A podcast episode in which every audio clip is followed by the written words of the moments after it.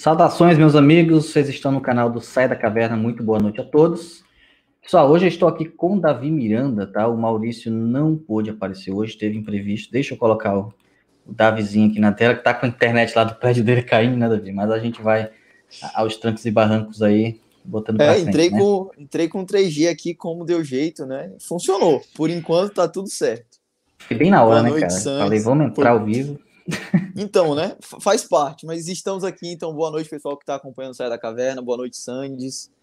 Tudo bom aí? Mais uma entrevista muito bacana.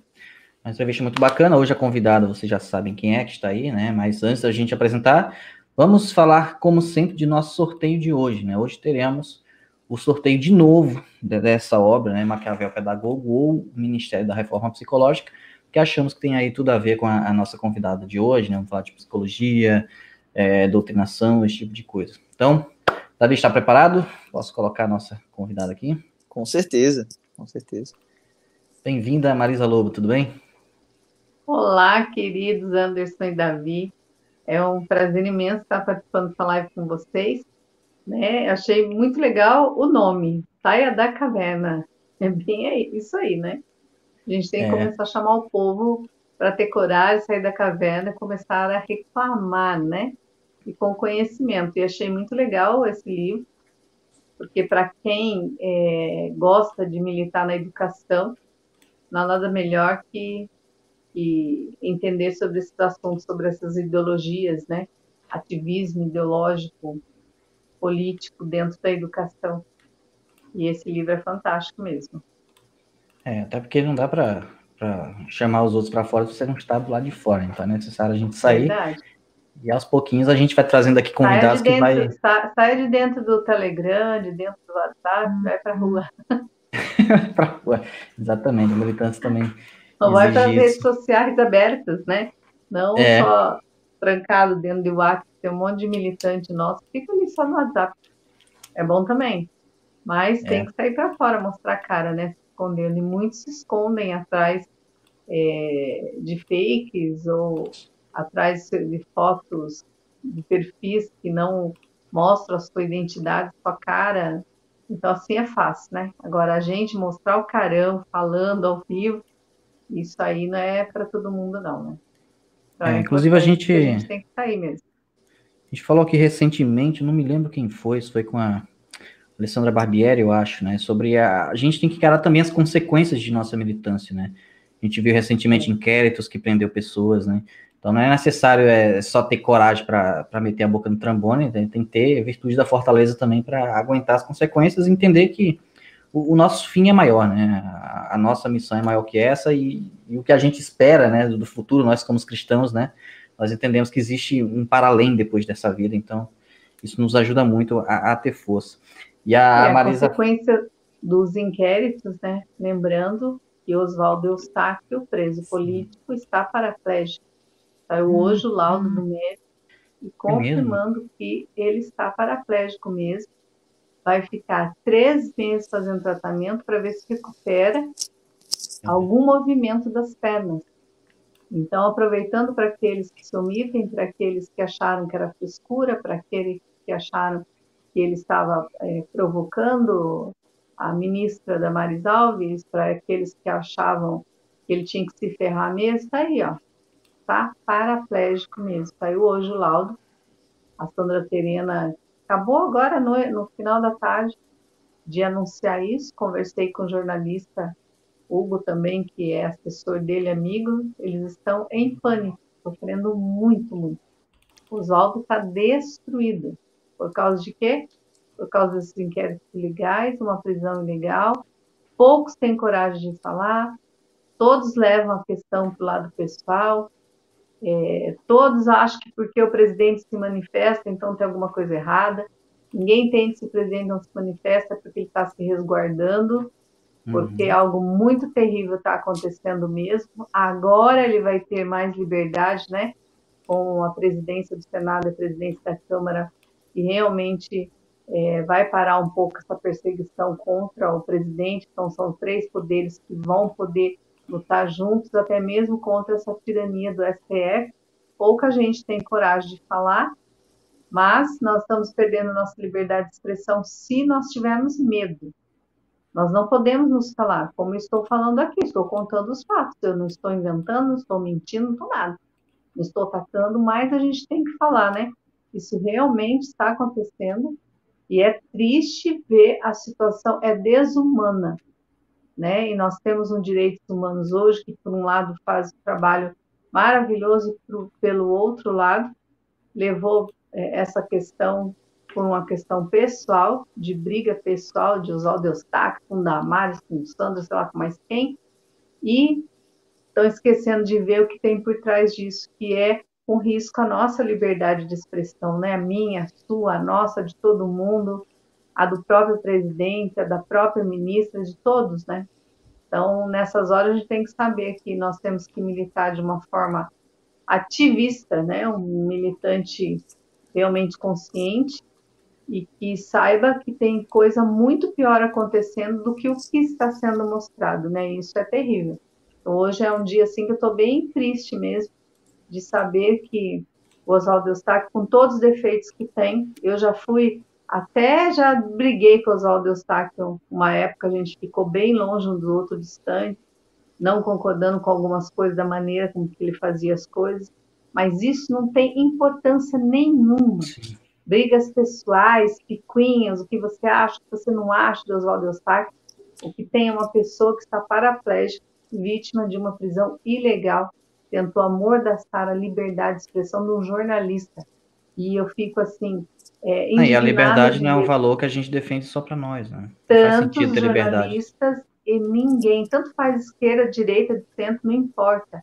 É uma profissão que está sendo amordaçada está sendo usada como, como é, lobby esquerdista, como uma manipulação para uso exclusivo da esquerda, da manipuladora, do terrorismo midiático, psicológico, infelizmente, né? Então defende os direitos deles, mas se for de direita e for principalmente bolsonarista, você não tem direito nenhum. É discriminado mesmo e é massacrado e é vítima de todo o ódio possível. A nós é morte mesmo, né? Então, o tal ódio do bem. Então, nós estamos mesmo passando por uma situação bem difícil.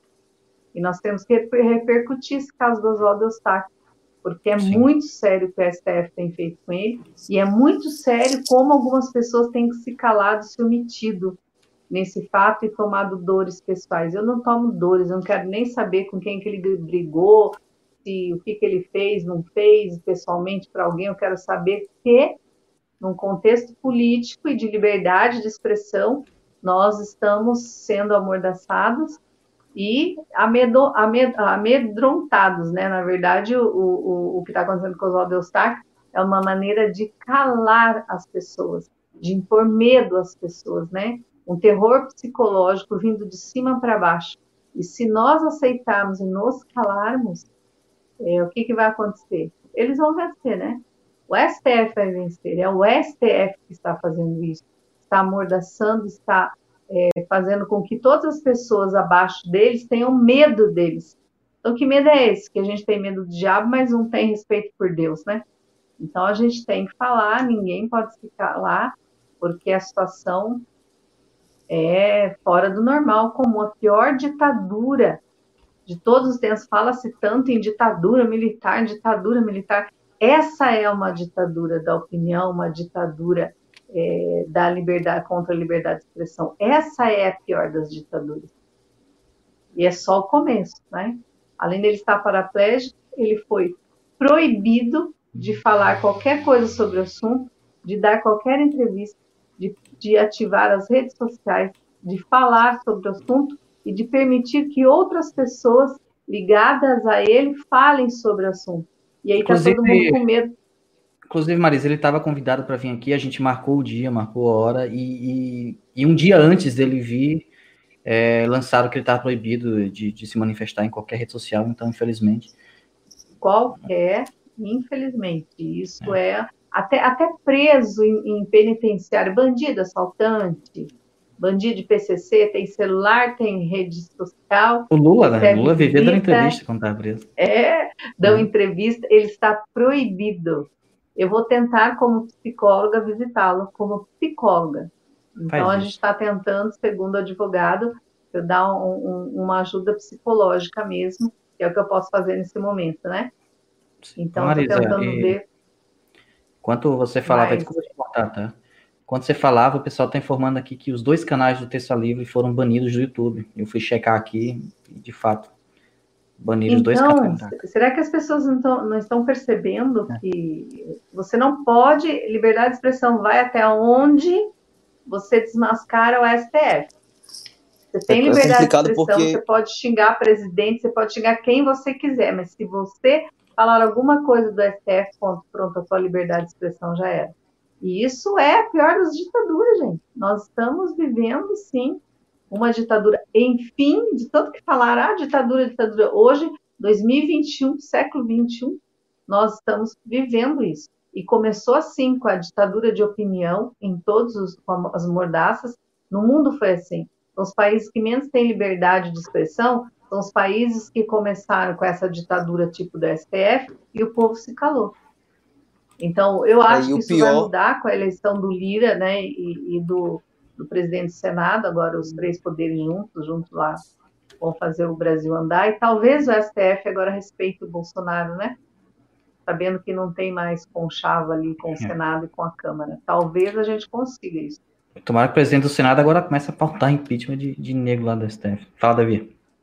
Pois é, né? Que eles podem, né? Mas o povo tem que cobrar. Só que o povo tem que cobrar inteligente. O povo não pode cobrar dizendo fecha o STF, gente burra. É impeachment da pessoa, do ministro que está cometendo um crime, não é a instituição STF, não pode ser fechado. Isso não é democracia. O que tem que ser fechado, entrar na caverna e a gente fechar com chave, são essas pessoas, entendeu? Esses ministros que cometem erros e crimes e que passa batido aí pelo judiciário, porque eles são deuses, né? Eles estão fazendo papel de Deus no nosso país. O Marisa, e é pior do que ter as pernas, né? É, sem, sem mobilidade é perder a voz, né? Eu acho que essa é a, a pior, a pior amputação. E não só Isso Oswaldo, é um né? ataque aos direitos humanos. Você não é. tem voz, você não tem lugar, né? E, e, é, e é, o, é o fim, né? É o fim decretado de uma vez por todas de, de qualquer noção de que nós estamos em época de paz, né? É, as pessoas têm que entender que a gente está em guerra e está em guerra há muito tempo, muito antes é, da gente imaginar uma eleição de 2018. É, essa onda, ela não, ela não vem de agora, né? A, a gente está só colhendo os frutos daquilo que foi plantado há muito tempo. E, e, a gente precisa também enxergar isso e ter uma noção de, de curto, médio e longo prazo e começar a agir agora, para que daqui a um tempo a gente possa ter uma realidade diferente. Né? Então, inclusive, é, o próprio Saia da Caverna foi uma iniciativa tentando, tentando mostrar isso, tentando mostrar o pano de fundo de quem hoje tem uma posição de poder fazer alguma coisa. Então, a gente já entrevistou deputados, é, grandes jornalistas, e a nossa intenção aqui é mostrar que, para vocês que estão sendo entrevistados, entrevistados chegarem até onde chegaram hoje, teve um caminho a ser percorrido, isso não é do dia para a noite. É, e a gente tem um caminho muito longo ainda a, a percorrer no Brasil e, e, e, tem muitos e muitos, é, muitos e muitos objetos de estudo que, que têm lacunas a serem preenchidos. Um deles, inclusive, é a psicologia, né, que é, que é o, seu, o seu âmbito profissional originário, digamos assim. É, eu creio que essa luta nossa começou há muito tempo. Eu sou do começo de 2010, quando Dilma ganhou a eleição em 2010, e a gente começou, estava ainda naquele, naquele tempo, a maioria de nós, ah, uma mulher ganhou a eleição, primeira vez, uma mulher presidente e tal. Então a gente achando que ela ia fazer um trabalho, até mais ou menos, né, isso em 2010. De repente, nós começamos a enxergar, nos primeiros meses de 2010, realmente para que veio, né? O que o PT estava fazendo com o país.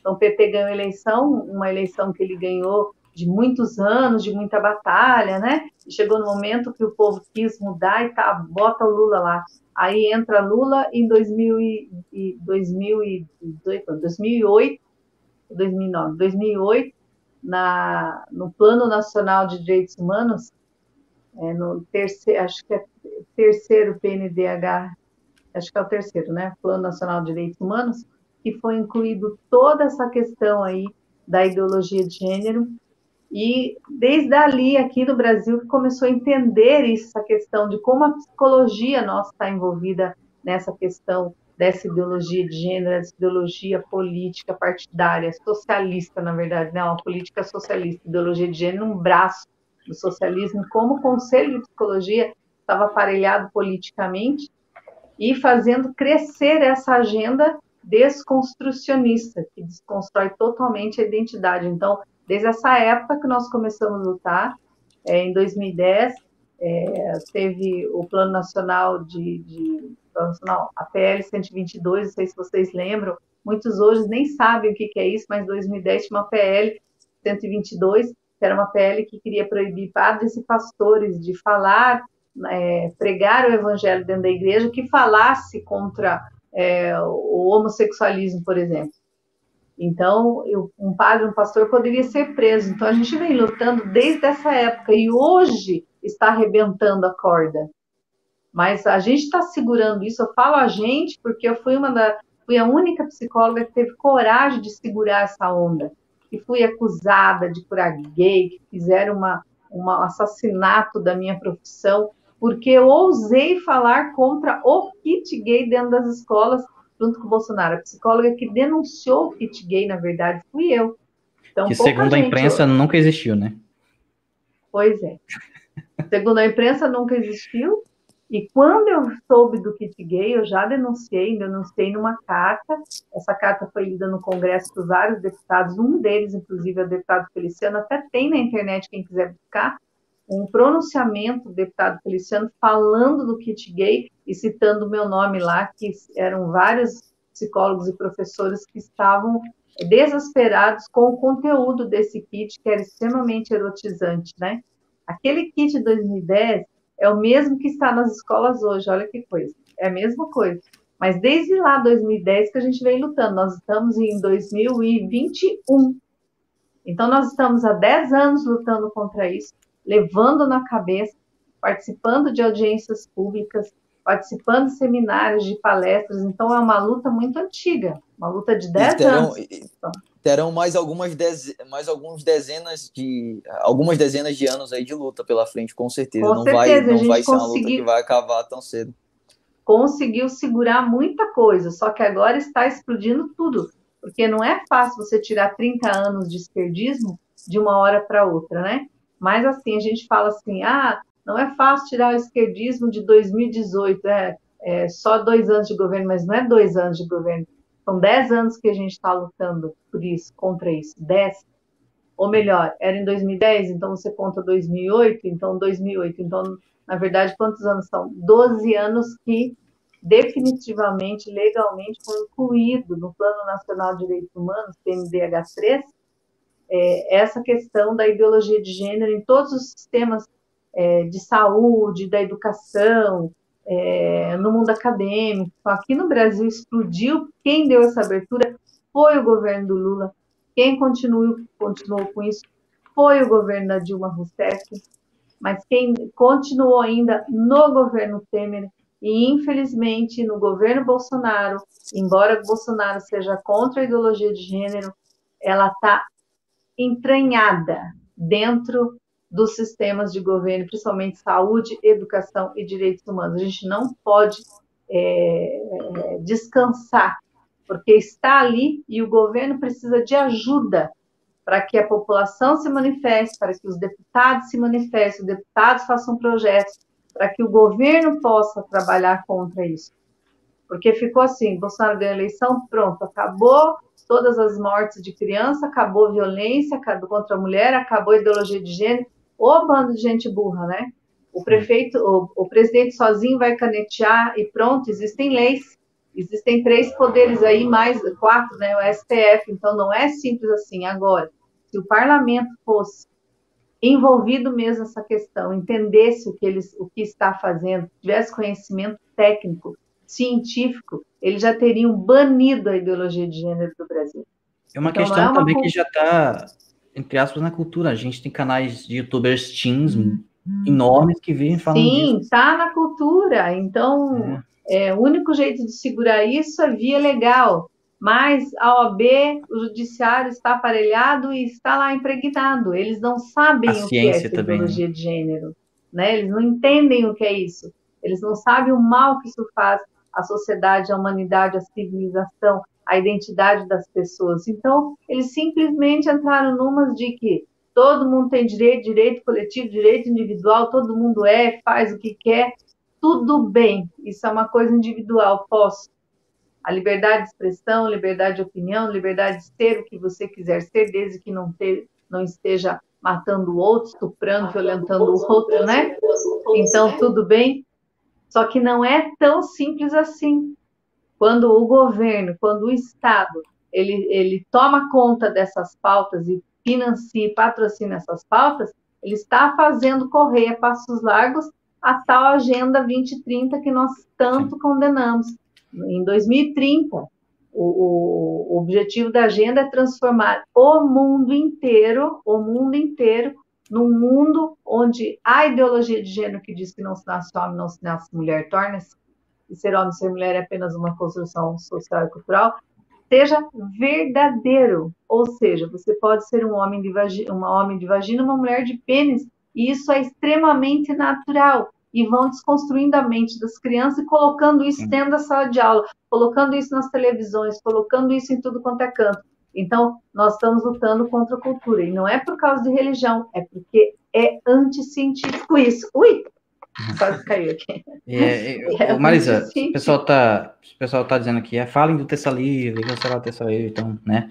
Só a gente já falou, tá? Infelizmente a gente tá, por isso tá um pouco nessa vibe, assim, né? Um pouco mais para baixo.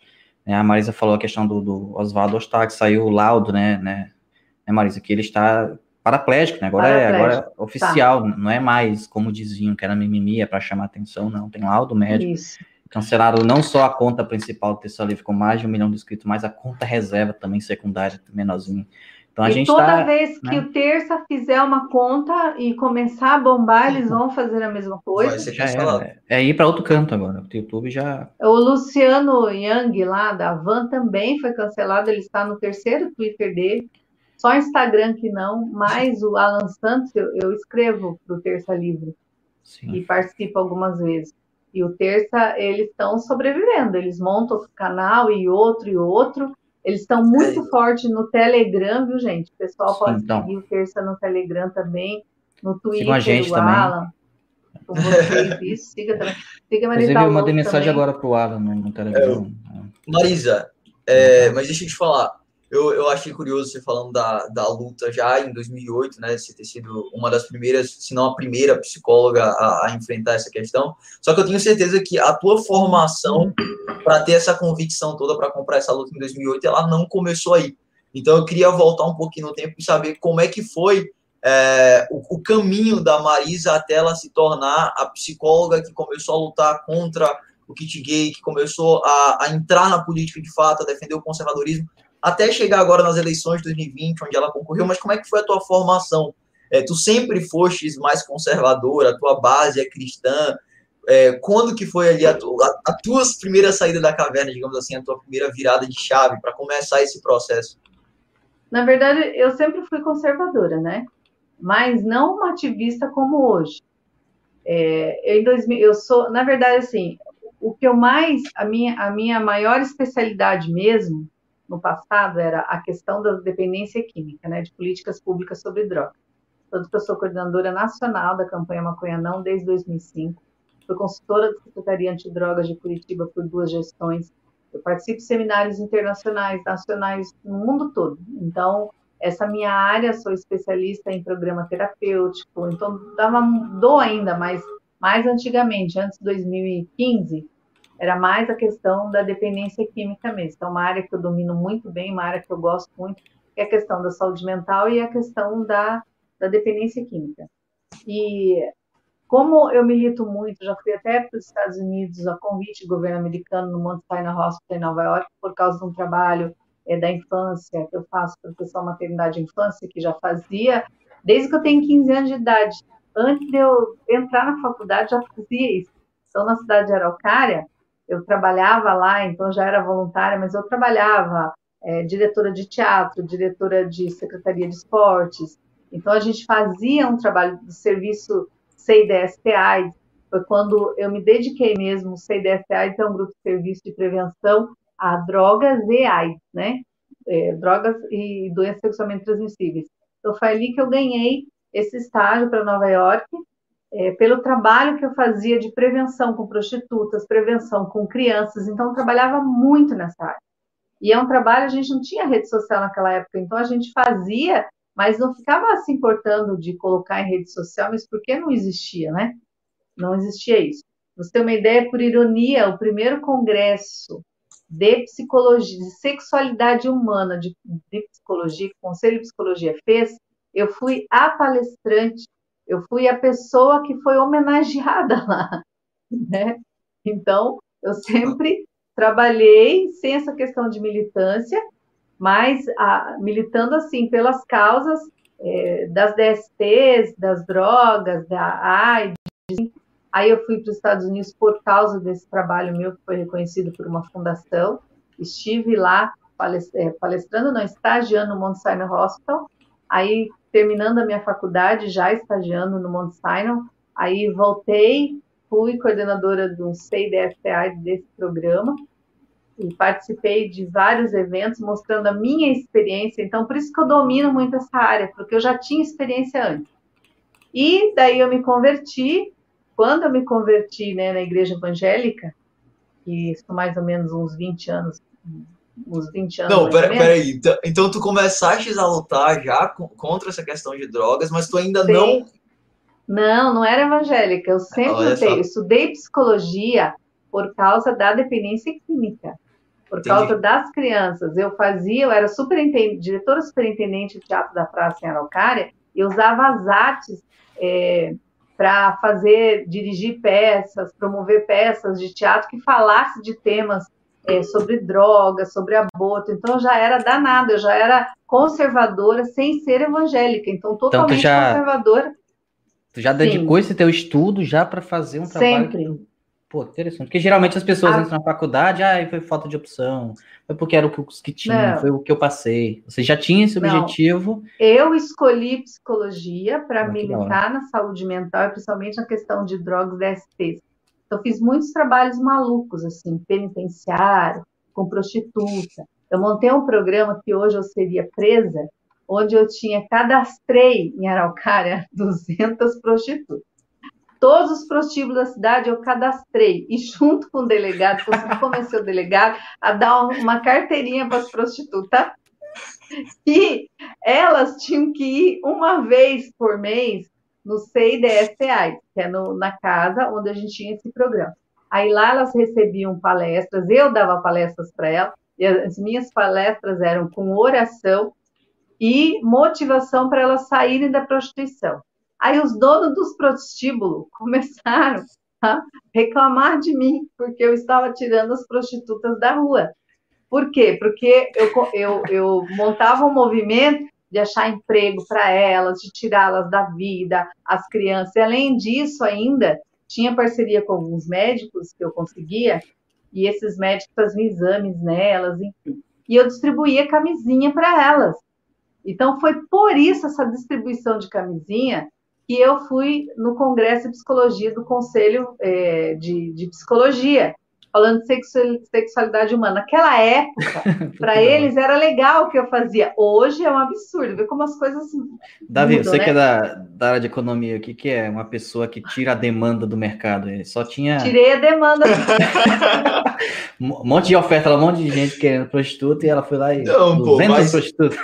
Mas ela, mas ela tirou uma demanda péssima, né? E, e, então, e jogou no mercado de trabalho para com certeza para para fazer coisas que as próprias meninas devem ter ficado muito mais felizes na vida, não tem nem dúvida. Muito mais, arrumava emprego para elas, elas eram medicadas, faziam exame ginecológico, elas recebiam uma quantidade de camisinhas.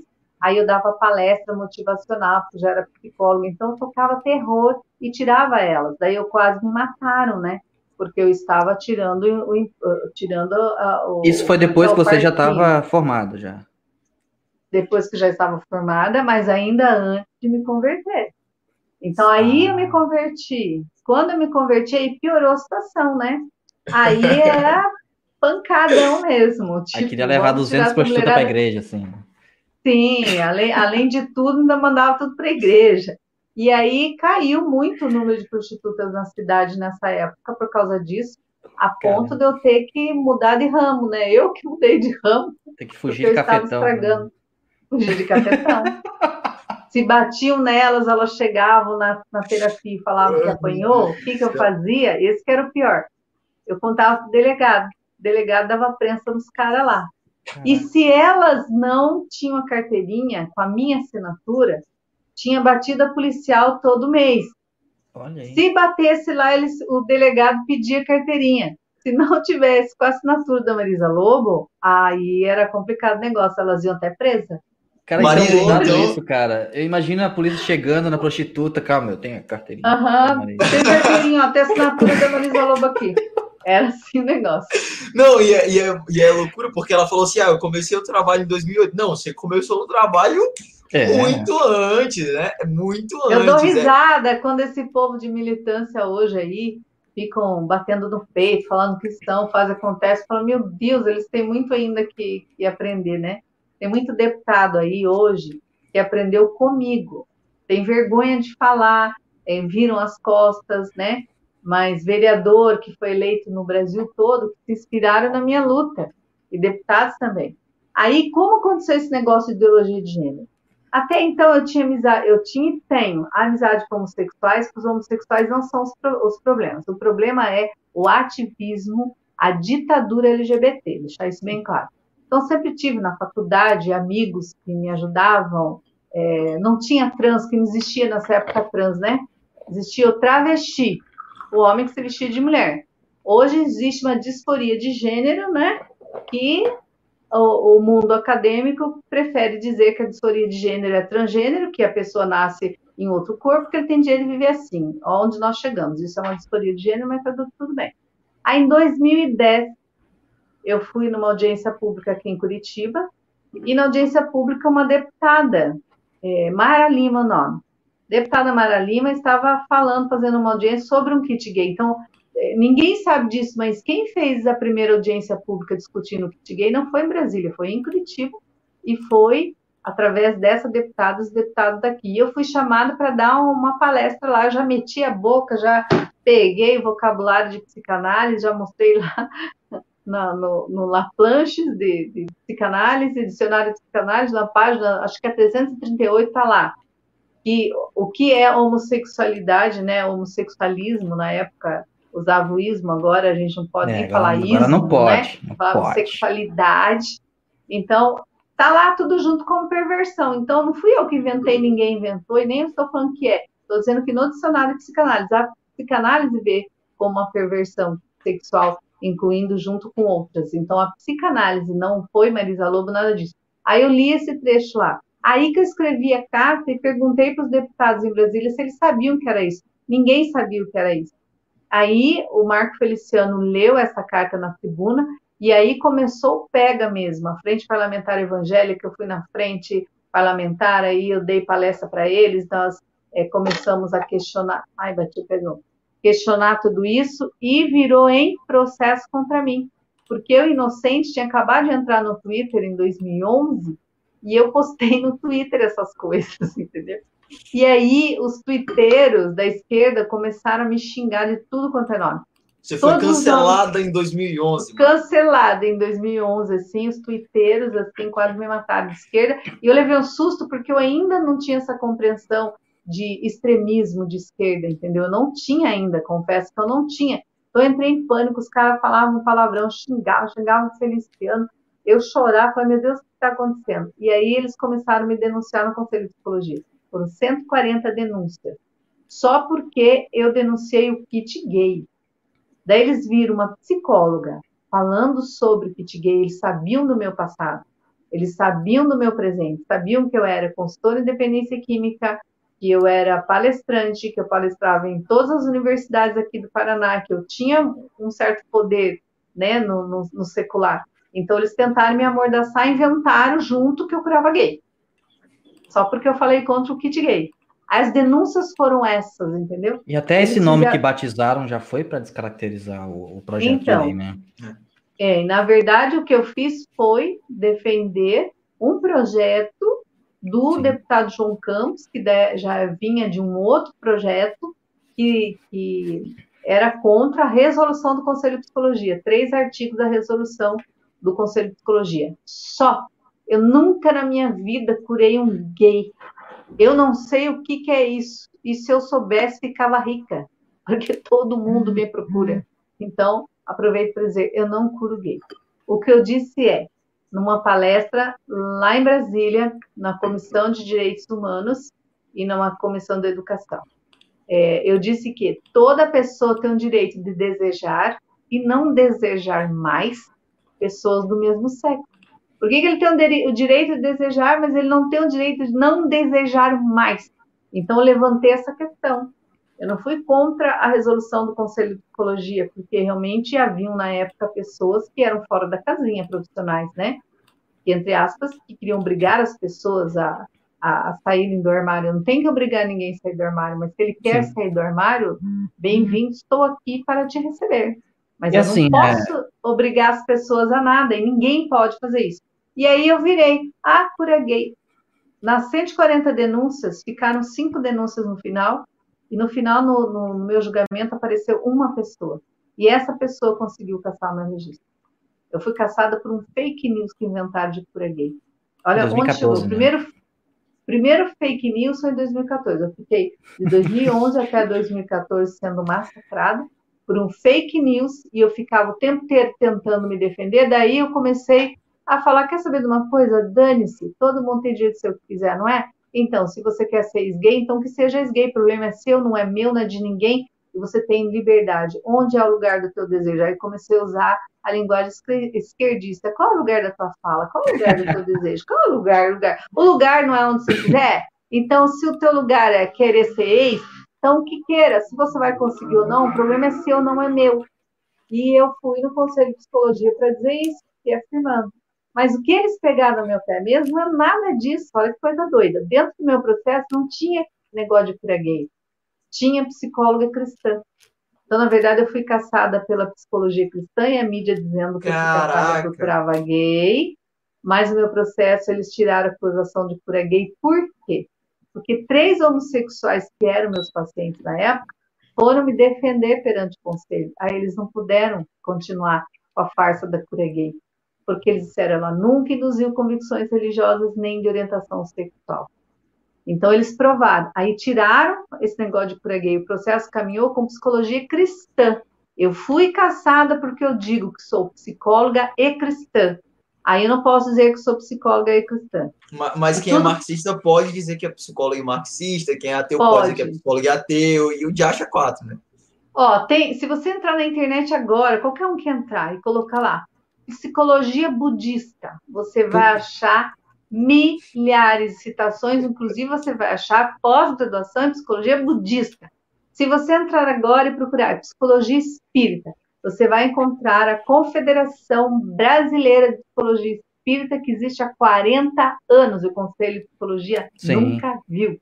Se você entrar em psicologia shintoísta, de cristais, psicologia de Umbanda, tem, tem é, pós-graduação, não, é, monografia, cheia de monografia falando é, das religiões matizes africanas, como elas são importantes no psique da pessoa. Então, assim, é uma doideira tão grande. Agora, você não pode dizer que é psicóloga e é cristã. Aí, o que, que eu fiz com isso? Eu mantive. Aí, o conselho aqui caçou meu registro. Entrei na justiça. Eles chegaram a dizer para mim que era para eu largar as fiscais do conselho, duas, Larga da psicologia, vá ser pastora. Eu bati na mesa.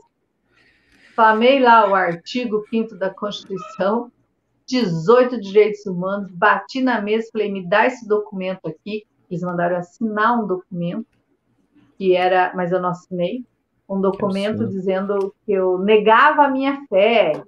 Tipo isso, entendeu? Aí eu escrevi lá. Voltamos à Roma antiga. Sim, foi muito pior do que as pessoas eh, imaginam. Aí o que, eu fiz? Assinei lá que eu não ia parar de falar de Deus nas redes sociais, que as redes sociais é, meu lugar de voz, né? meu lugar de fala, e que eu não ia ser amordaçada, e conselho de psicologia, a ética tem a ver com a minha profissão e não que eu falo, falo fora, passo fora da minha profissão, e que dentro do meu consultório eu tinha provado que era ética, então que eles iam se danar e que não, e não, e não, e pronto. Então não aceitei fazer nada do que eles queriam. Por isso que eu fui processada. Entende? Ô, Marisa, faz tem... sentido, né, cara? Eu, eu, tem, eu vou tem... mais longe, porque assim, Sandy, desculpa te cortar, já passo a bola para ti, mas eu vou mais longe porque ah. assim, se tá na capa de todos os teus livros, tá na descrição do teu perfil, deve estar tá em algum lugar do teu consultório, tá, tu é conhecida assim como psicóloga cristã. Todo mundo Agora que vai, sim. vai sabendo disso. Então a pessoa não está então, sendo enganada, mas... ela não está sendo levada não. pro, pro, pro, digamos assim, o abatedor, ela está indo consciente, Mas você assim. veja, o meu consultório nunca teve nada ligado à religião e não tem. Eu sou extremamente ética. Eu não uso religião dentro do meu consultório. Não, não, eu tô Nem... entendendo.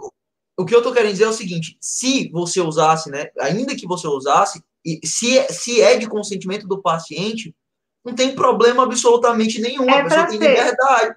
O problema tem é que no Brasil. Mas não pode. Exato, isso que eu ia falar. Pode budista, pode hindu, pode de achar, mas cristão não. Não, e se tem demanda, por exemplo, se eu preciso de um psicólogo, eu vou procurar um psicólogo que tenha um, uma cosmovisão, pelo menos, semelhante à minha no sentido religioso. não vou procurar um psicólogo que vai, filho, para de acreditar nesse teu Deus aí, sabe? Você vai procurar uma psicóloga, ai, que religião que ela é? Ah, ela é católica, o católico prefere, o evangélico prefere, o budista prefere, e alguns Sim. preferem aqueles que não têm religião. Sim. Entende? Só que hoje o que acontece? A maioria do povo é cristão, evangélico ou católico, ou então é judeu, ou tem uma religião. Tem princípios na religião. E os psicólogos são muito é, marxistas, esquerdistas, progressistas. E eles usam o consultório para desconstruir a fé da pessoa. Isso é um é. erro grave. É um erro eu impor minha religião para a pessoa dentro do consultório. Isso é grave para mim como psicóloga. Para mim, mesmo se não tivesse no código de ética, eu acho antiético. Eu estudei, eu tenho um técnico, eu não preciso disso. Sou boa psicóloga, eu não preciso disso. Mas eu, como pessoa, posso orar pelos meus pacientes fora do consultório daí. Pode estar na minha mente, olhando qual é o problema. Tá, tudo bem. Mas sou contra usar religião dentro do consultório. Mas, às vezes, você usar um, um, uma técnica com a religião para curar uma, uma dor do paciente, isso todo mundo faz. Por quê? Porque as técnicas, o psicólogo escolhe, escolhe o que vai usar. Então, às vezes, é uma coisinha que você faz conhecendo a religião nele, dele que ajuda ele a sair desse conflito que ele está. E o contrário, dos psicólogos que não têm religião, eles tiram a religião da pessoa. Então, é como se você tivesse ali um, um, um bichinho de pelúcia. Você tira da criança aquele bichinho de pelúcia, você vai criar um trauma ali. Então tem que ser muito devagar. Então eu tive pacientes que chegaram de outros psicólogos extremamente traumatizados porque desconstruíam a religião dele, ridicularizavam a religião. E isso é igualmente errado. Então, nesse sentido só, eu batalhava e lutava e falava que todo mundo tem um direito, quem manda no consultório é o paciente, a demanda é do paciente, a demanda dele por questionar a religião dele, então vai ser ouvido e nós vamos conversar sobre isso. Por isso que é importante eu conhecer as religiões, respeitar os preceitos das religiões de cada paciente, sem tentar intervir, interferir. Apenas eu interfiro quando eu vejo assim que aquela religião está deixando a pessoa muito fanática. Então eu tento fazê-lo entender o que está acontecendo, entendeu? Mas jamais mexer é, nos princípios da religião, porque eu não posso fazer isso. Uhum. Porque eu sou psicóloga, eu não posso fazer isso. E aí, quando disseram que eu fazia isso, aí eu me revoltei. Então, eu entrei na justiça. A justiça anulou a cassação. E o conselho entrou na justiça de novo, conseguiu me levar para o conselho de psicologia e me levou em 2014. Então, eles me cassaram em 2014, e em 2014 mesmo foi é, anulada a cassação, seis meses depois, e seis meses depois eu estava no Conselho Federal de Psicologia, sendo julgada então pelo Conselho. Aí o Conselho não acatou o Conselho Regional de Psicologia aqui do Paraná e não deu continuidade à cassação, mas me deu censura pública. E por que que deu censura pública? Por causa da psicologia cristã.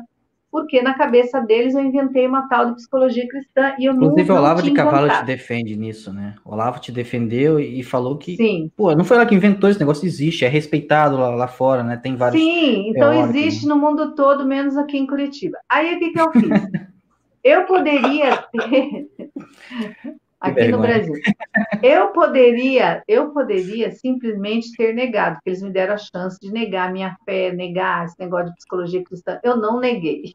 Eu continuei reafirmando as minhas posições e disse o seguinte lá no, no dia do no meu julgamento.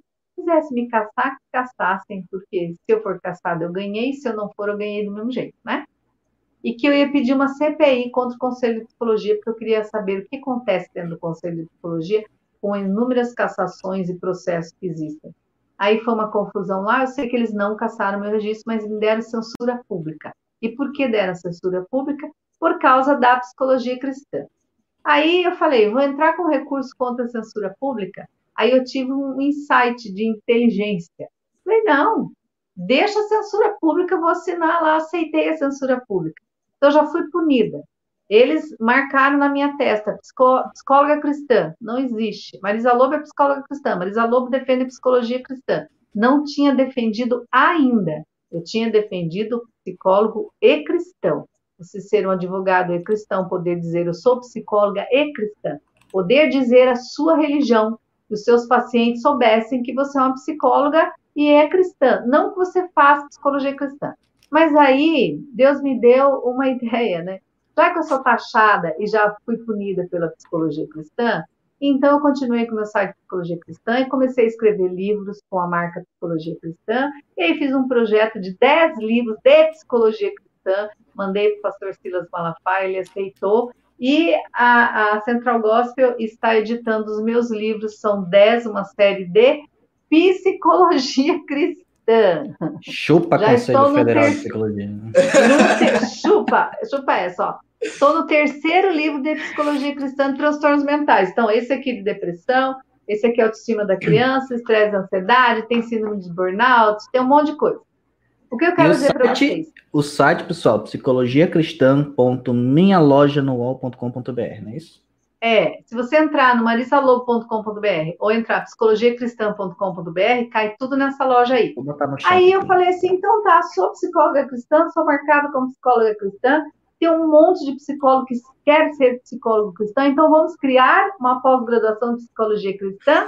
Muito bem. Caraca, tem pós-graduação de psicologia cristã? Escute onde eu, onde eu fui onde eu estou. Aí, como Deus é bom, me mandou para os Estados Unidos em 2018.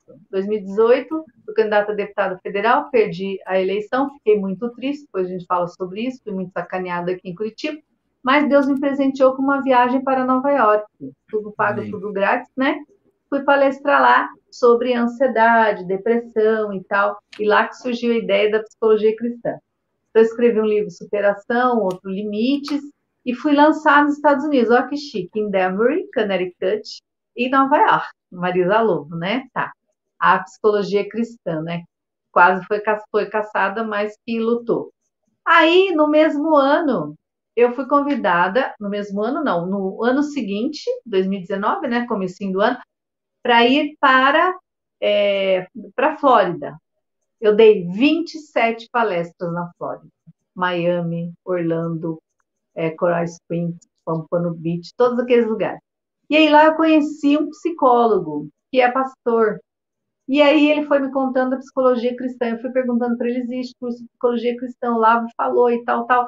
Aí ele me colocou a parte da psicologia cristã. E começamos a traduzir o curso de psicologia cristã ele já está quase pronto. Estamos já escolhendo a faculdade. Na época do Ventral, já tinha falado no Ministério da Educação. Vai ser um curso que vai ser aprovado pelo MEC. Tá bom para vocês aí, ó, que me dei? Pode, pelo pode. MEC, curso de Psicologia Cristã, uma pós-graduação de dois anos e meio. Você faz o curso de psicologia e vai poder fazer essa pós em psicologia cristã vai poder virar conselheira cristã, psicóloga cristã, sim. E ah, é clinicar, ter consultório e tudo? Sim, de eu estar escrevendo essa série de psicologia cristã já é um material técnico que eu já estou eh, de transtornos mentais, que eu já estou empoderando, vamos usar esse nome lindo aí, porque a esquerda ama, feminista ama.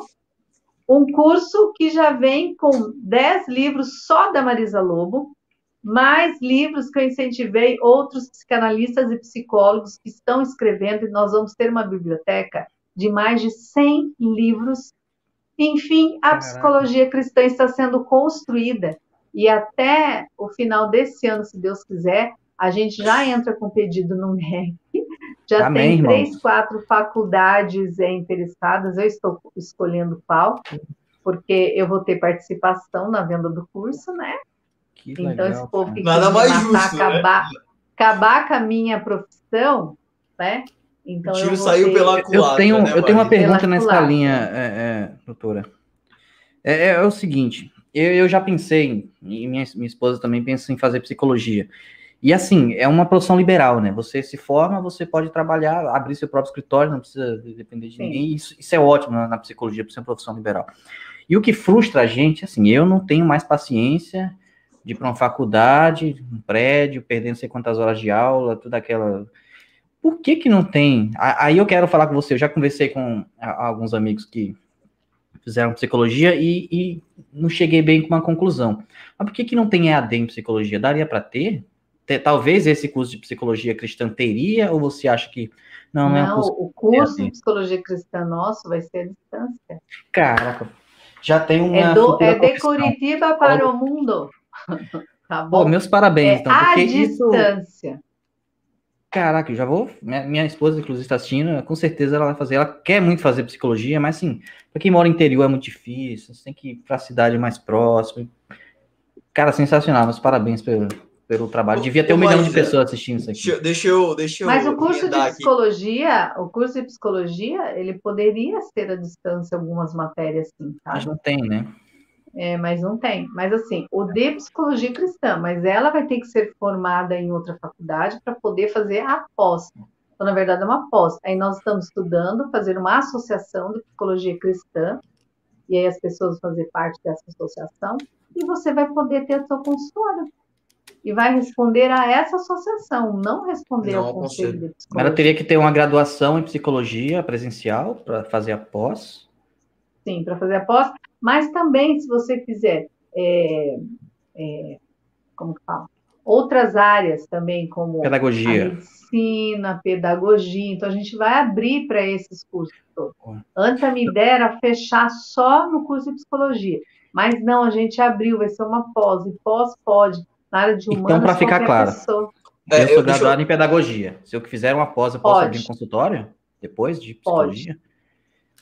Sim, porque você vai fazer a pós-graduação e aí a gente vai ter uma associação, você vai ser um psicólogo Vai ser membro. Marisa, deixa eu ver. Essa, essa, na verdade, foi a linha de perguntas que eu escrevi. Quando eu abri o teu Insta, é, o pessoal falando muito de política, né? eu gosto de política, amo política, mas me chamou a atenção este negócio que eu ainda não tinha visto. Não ouvia, hum. não, não tinha ouvido esse nome da psicologia cristã, né? E aí, uma dúvida que me surgiu de cara, eu comentei com o Sandra, falei, Sandra, eu tenho que perguntar isso para ela, foi o seguinte, tu já explicou um pouquinho como é que foi historicamente a criação, mas depois que tu foi para os Estados Unidos, né, que tu teve contato com esse pastor, é, isso que, que tu tá chamando de psicologia cristã, tu tá seguindo alguns autores que já eram que, que, já são da psicologia, como é que como é que tu fez o processo criativo? Tu tirou, tu Todos, pegou coisas técnicas? Todos os autores, tudo que é técnico da psicologia continua. Não, então, a minha, pergunta era, a minha pergunta era essa. Eu, eu, eu imaginei que a, a, questão técnica fosse continuar. Aí tu pegou a tua visão cristã e uniu com essa questão técnica, ou já tinham autores que falavam nesse sentido que tu já seguiu a esteira, digamos assim, já se embasou nele? Não, na verdade, os autores antigos. E a psicologia, na verdade, tem um monte de, de frentes de psicologia, mas na verdade existe é, 12 é, linhas da psicologia somente. O resto é tudo terapia alternativas. Estão tentando é, ser científicos. Psicologia budista. Mas o conselho, é, o conselho não aceita. Tá, tudo bem. Só que o budismo não está nem aí. Ele faz a psicologia, psicologia ele pega toda a técnica, aí ele coloca o budismo dele lá. Só que o budismo é aceito pela psicologia.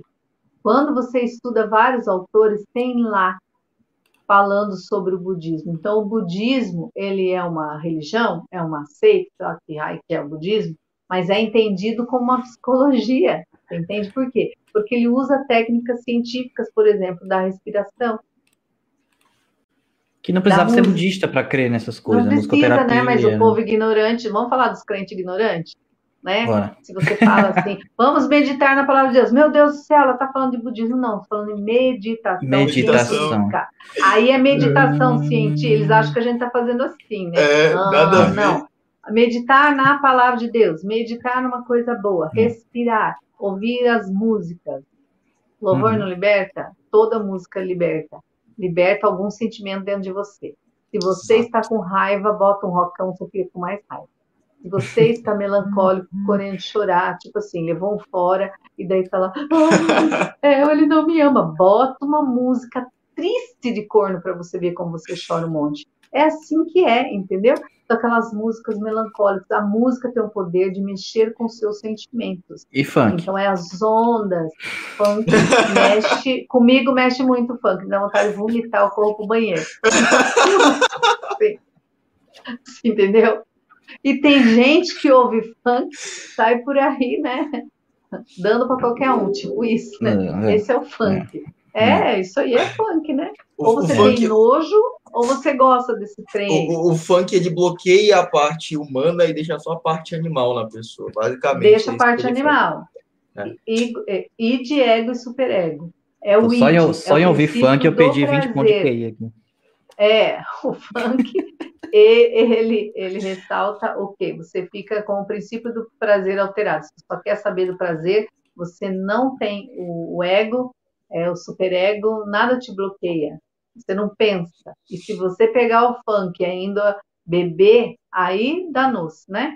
Então, uma coisa puxa a outra. Então, nem vamos entrar nesse assunto, porque é complexo. Marisa, e o, o, a logoterapia do Vitor Frankl, assim, tu já, já estudou sobre essa abordagem? Porque eu vejo que no meio conservador, principalmente o Olavo, o Olavo trouxe muito o Vitor Frankl, ele fala logo no início do coffee dele e tudo mais.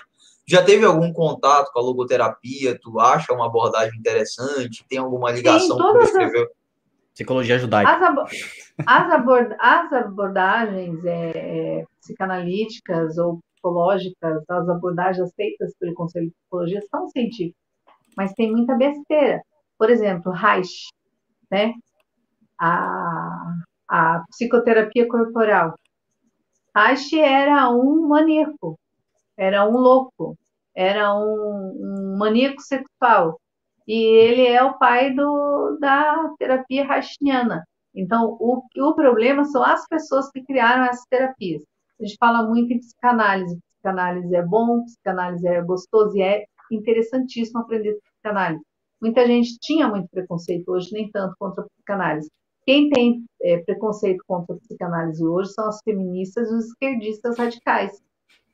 Por quê? Porque a psicanálise ela tem o maior problema para os esquerdistas, quer dizer que homem nasce homem, mulher nasce mulher, e que se isso não está não está é certo dentro de você, é porque houve um conflito, uma elaboração negativa do complexo de Édipo, por exemplo. Então eles têm uma explicação, é tudo baseado nas relações maternas e paternas, né? Então Freud é muito disso. E eles odeiam isso, as feministas odeiam isso. Quando eu falo de Freud, odeiam esse negócio de sexualidade de Freud, porque ele coloca ela, por mais que seja, né, a gente lendo assim, ou estudando, se você não tiver o conhecimento técnico mesmo, a visão psicológica, você vai achar que tudo é pornografia que Freud escreveu, que Freud falou. Na verdade, ele está sem censura, mostrando a sexualidade como se forma, até mesmo para a gente tratar os desvios e os conflitos. Então, é, difícil entender isso uma pessoa de fora, mas uma pessoa que estuda é, o que Freud ensina realmente tem a ver, mas é uma linha da psicologia. A logoterapia, é outra linha da psicologia. A comportamental, cognitivo-comportamental é a minha linha. Eu sou mais do comportamento, da elaboração de conflitos, então eu gosto mais. A sistêmica, então tem 12 linhas de psicologia. O resto, para psicologia, é resto. Mas que funciona muitas vezes, mas não é aceito. Esse é o problema. E aí os psicólogos que é, gostam de outras áreas, então eles vão usando técnicas e vão criando técnicas. E a psicologia mesmo perdeu o controle de tudo isso, né? Ela não é tem o caso, controle. é o caso do que aconteceu, por exemplo, com a teoria do Olavo, né? A teoria das duas camadas da personalidade, tem muito psicólogo usando, usando dela para a questão de amadurecimento, de, de é, até, até questões sociais, né? Que a gente está com o livro do Maquiavel Pedagogo aqui que fala essa relação entre psicologia e política, né? E, e tem uma. Eu, eu, pelo menos, vendo de fora, não entendo de psicologia. De política eu entendo um pouquinho. De psicologia eu sou curioso. É, mas eu vendo de fora, assim, eu percebo, Marisa, que a, a psicologia ela ajuda muito também a, a, moldar o pensamento das pessoas, porque é, as correntes de psicologia elas acabam entrando na academia e influenciando outras áreas. Eu sei, por exemplo, de áreas do, é, eu sei, por exemplo, de áreas da economia que tem muita ligação com a psicologia, áreas economia comportamental e etc. E, e eu vejo no que assim, marketing assim, tem muito é... no marketing, na liderança, direitos humanos. Acho que é o, o behaviorismo no marketing é muito usado. A psicologia é a pseudociência mais intrometida que eu conheço. Ela está em todas as áreas. Eles se metem em tudo. O Conselho de Psicologia quer se meter em tudo. Ele quer pegar as pautas de todo mundo. E aí que dá o conflito também. Então, ele, roubam pautas de todo mundo. Os próprios psicólogos fazem isso também. Cada um inventa uma teoria, né? E quando eles viram a questão da psicologia cristã, o medo maior era a questão moral e princípios da religião cristã. Pronto, ela vai querer impor, a, não é a religião, e sim a moral, os princípios morais, culturais nas pessoas. Por quê? Porque a própria psicologia faz isso. A psicologia não está nem aí para ninguém. Um dia eu conversei com uma conselheira, ela disse o seguinte, eu falei assim, ah, estava falando sobre, sobre ditadura gay, sobre, sobre ideologia de gênero.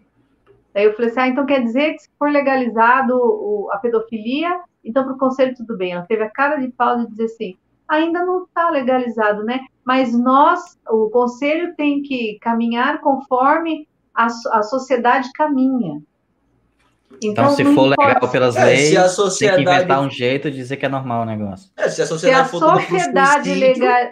Sim, se a sociedade se for legalizado eutanásia, eutanásia, aborto, droga, tudo, o Conselho de Psicologia já, de, já passa um decreto lá que todo mundo tem que, que ser a favor. Como já, já eles apoiam aborto, eu não apoio aborto.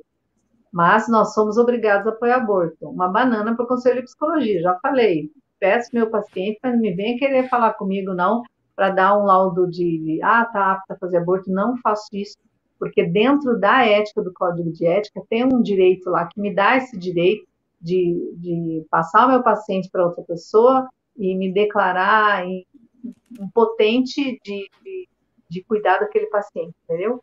A questão das drogas tem conselho de psicologia, por exemplo, como em Pernambuco, que é uma denúncia que eu fiz como, como coordenadora nacional do Maconha Não, eles faziam reuniões para a legalização da maconha dentro do Conselho de Psicologia.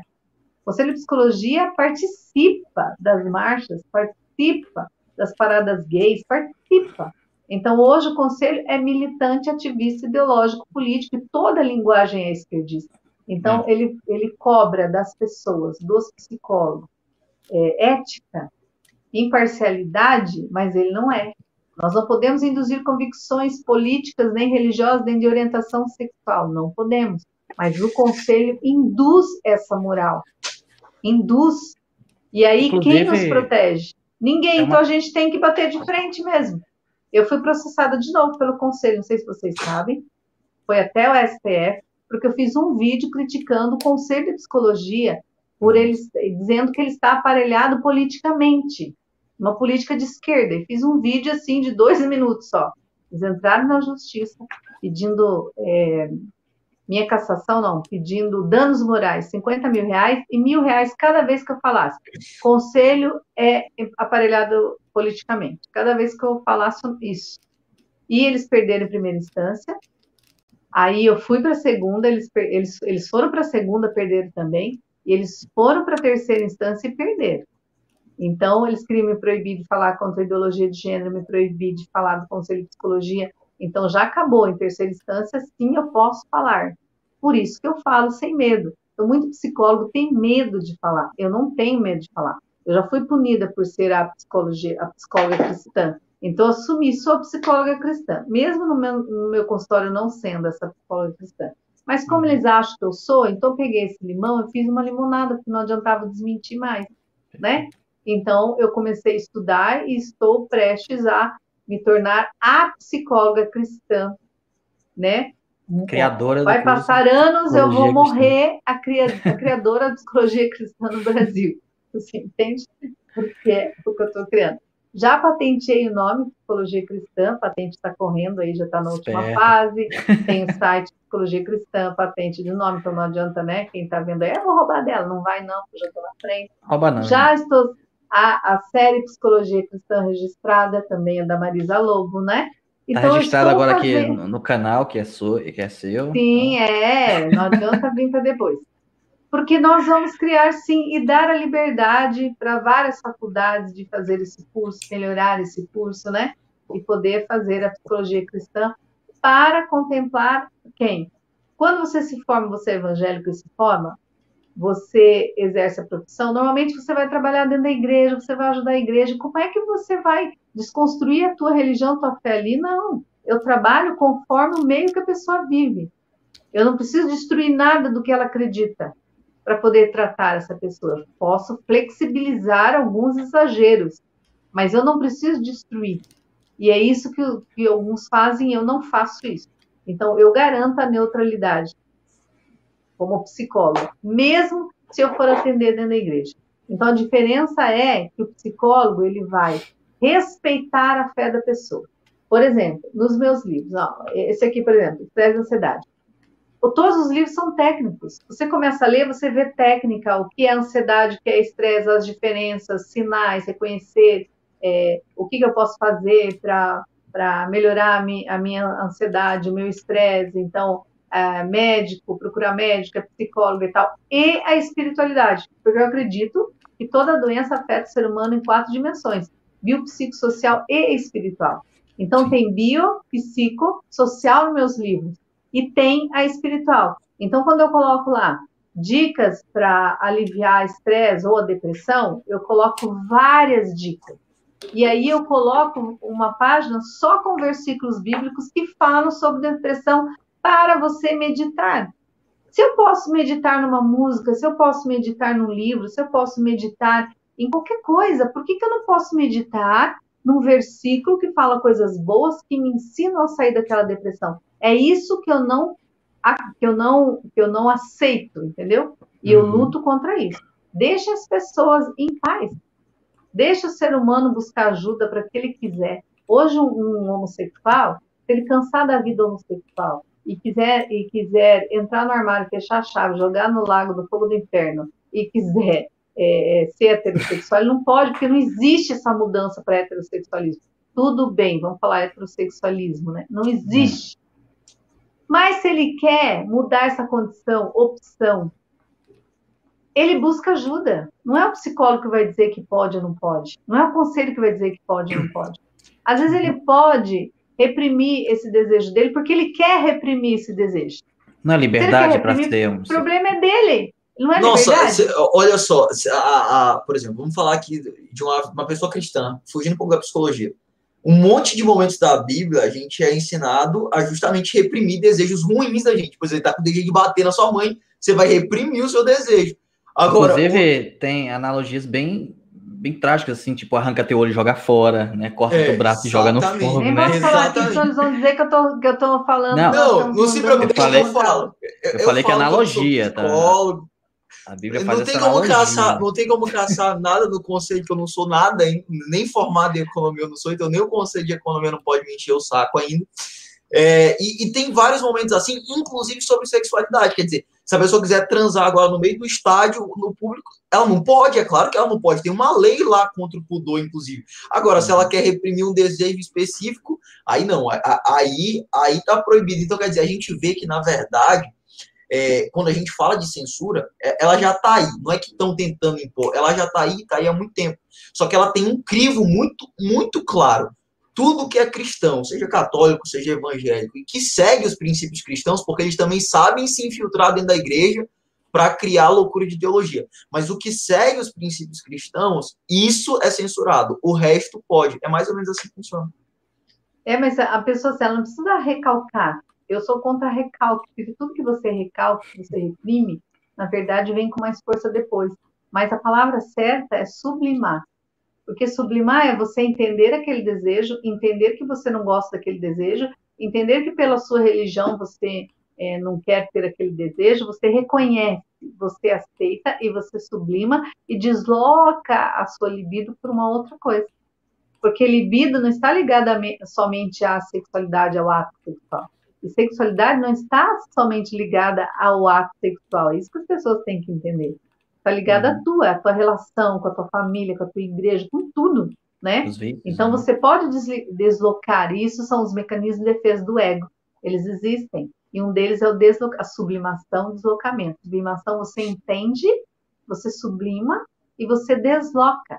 Então, quando um, uma pessoa vem é, no consultório, não aguento mais essa vida, não quero mais saber disso, eu explico direitinho, não tem cura para a homossexualidade. Uhum. Homossexualidade não é uma doença, mas é uma condição.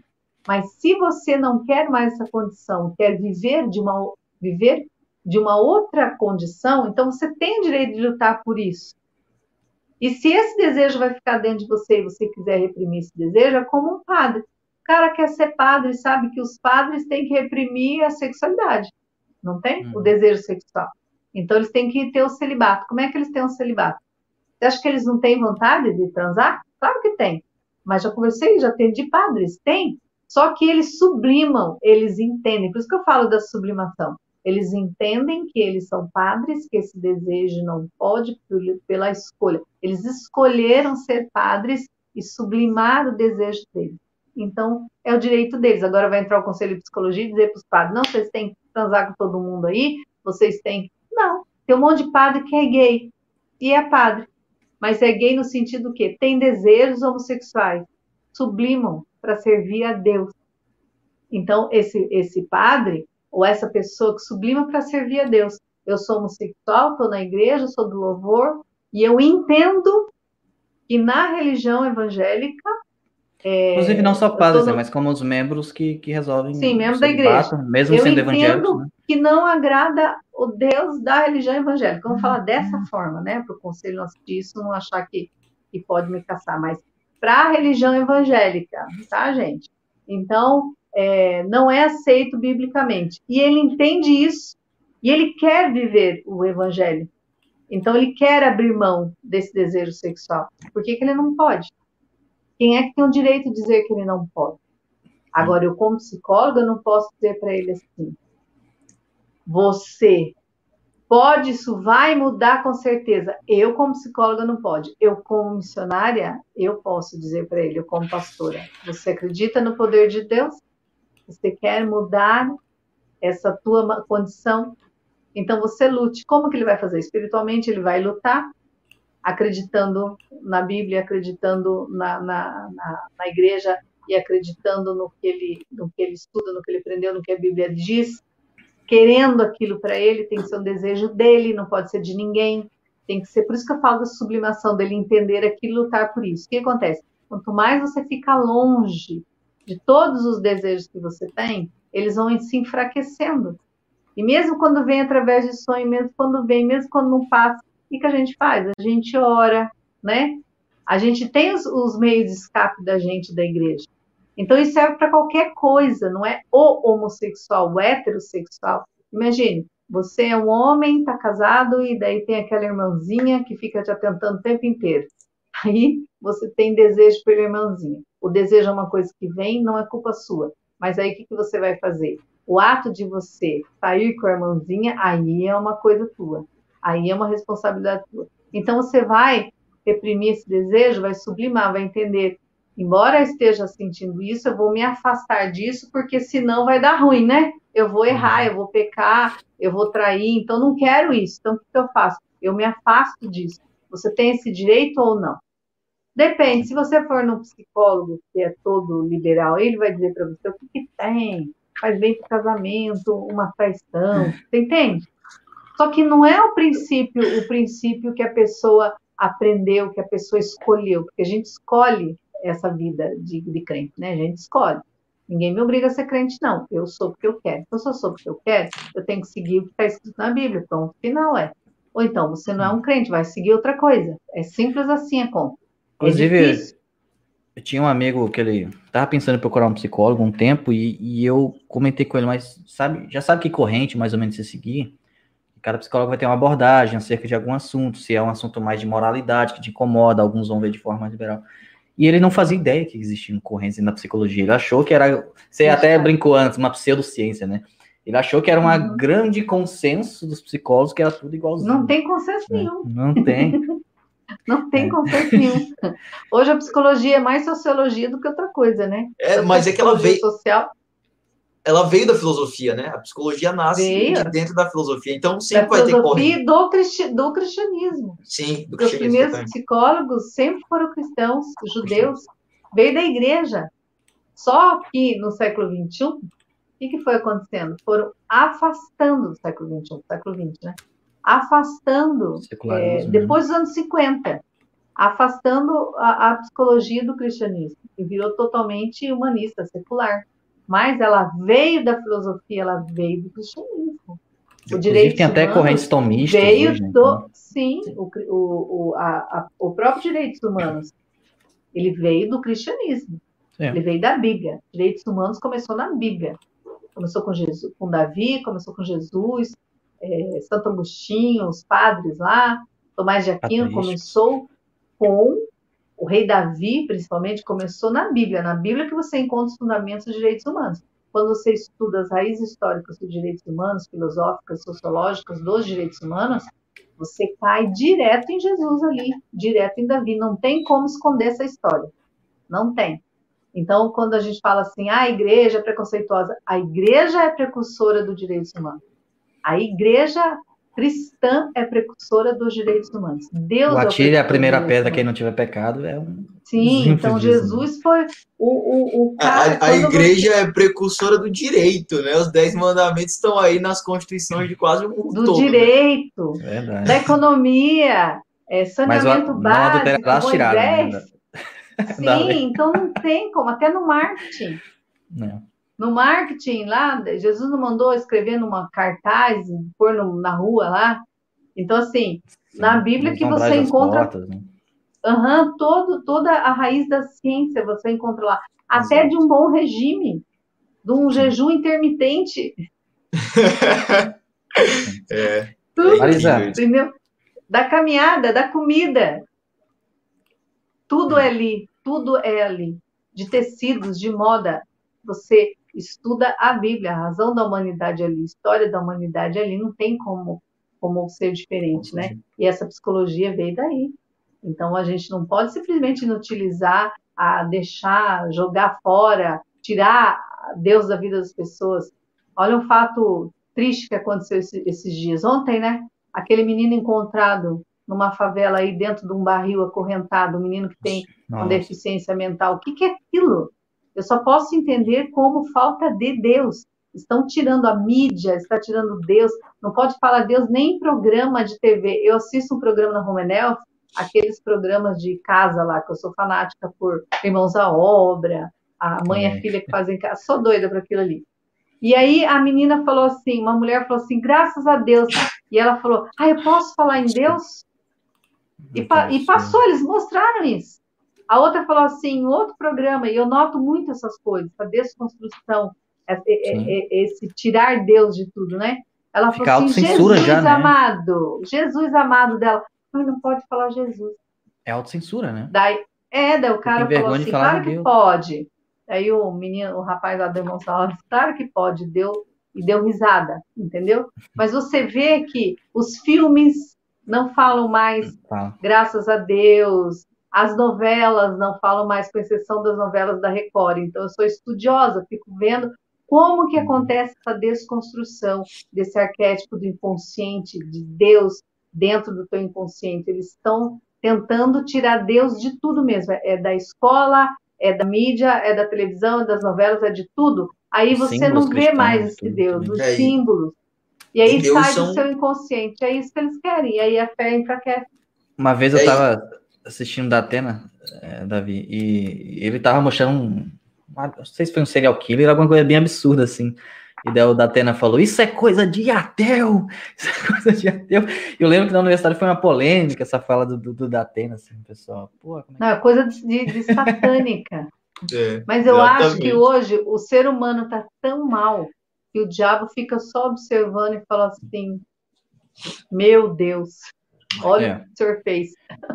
Não, acho que se o diabo tipo, sumir do mundo, tirar, acho que se Deus tirar o diabo e botar ele em Marte, assim, o pessoal vai continuar jeito que tá, porque né, o diabo nem tenta mais. É, a, te, a teologia então, tradicional a fala que. de Deus nem é precisa mais do diabo. O mal prosperar, né? O mal é. que está na gente mesmo. Então é, é terrível. Só, só tem essa explicação. É falta de Deus mesmo, que a pessoa que tem Deus, a pessoa que reconhece Jesus, a bondade, jamais faria isso com uma criança. E é o que tem acontecido. Ah, pastores e pastoras, vamos falar de nós, né? Vamos falar de nós mesmo pastoras e pastores aí fazendo um monte de besteira. Mas graças a Deus que a maioria é bom, né? Mas é a minoria que aparece. Então temos milhares de pastores bons. Um faz uma besteira, a mídia cai em cima, pronto, como se todo mundo, né? É Ainda bem que a gente não se choca mais com isso. São seres humanos, é. mas em todo lugar é, é líderes religiosos, um monte, fazendo besteira. Então são psicopatas, né? Pessoas que usam o evangelho para se promover na verdade, nem são cristãos, nada. Vamos mais superchats? Temos algumas perguntas? Pode ser. Vamos lá, a Marisa também está tá com um tempo meio curto hoje. Bom, Pode César Agueiro. Então, pessoal, quem doou, tá? De acordo com as regras aí, vai estar tá concorrendo a esse livro que está aí embaixo da vida. Tá? É, doem acima de 10 reais para ganhar esse livro fantástico que está aqui, aqui, aqui. Isso. Temos quatro pessoas concorrendo aqui. Então, César Agueiro tá disse. Ali, tá aqui, Triste com o acontecido com o TL, mas nada de desanimar. Pois é, César. A gente, a gente dá aquela desanimada porque a gente sente, né? A gente acompanhava o Terça Livre desde que era só cimento no chão e, felizmente, vamos lá, vamos continuar a luta. É destro indo, de, destruindo, é um trocadilho aqui dele. Doutora, trabalha com consultas online? Seria ótimo.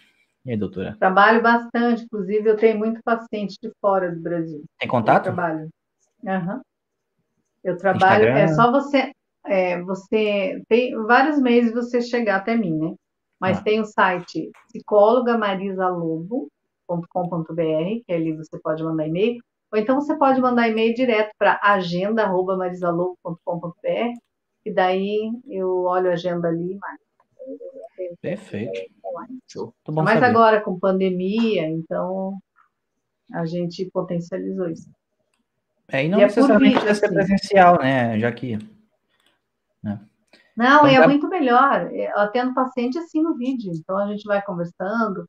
Às vezes alguns só querem falar por, por telefone linha mesmo, então a gente uhum. fala. É assim. Tem gente que às vezes tem vergonha também por de ir ao consultório, né? É, Acontece, então não. faz por vídeo, fica melhor. Gabriel Moura, não conheço a convidada, mas já considero pacas. Pô, isso é bem coisa de Orkut dizer isso, hein? Você é uma convidada. Saudade do, do Orkut!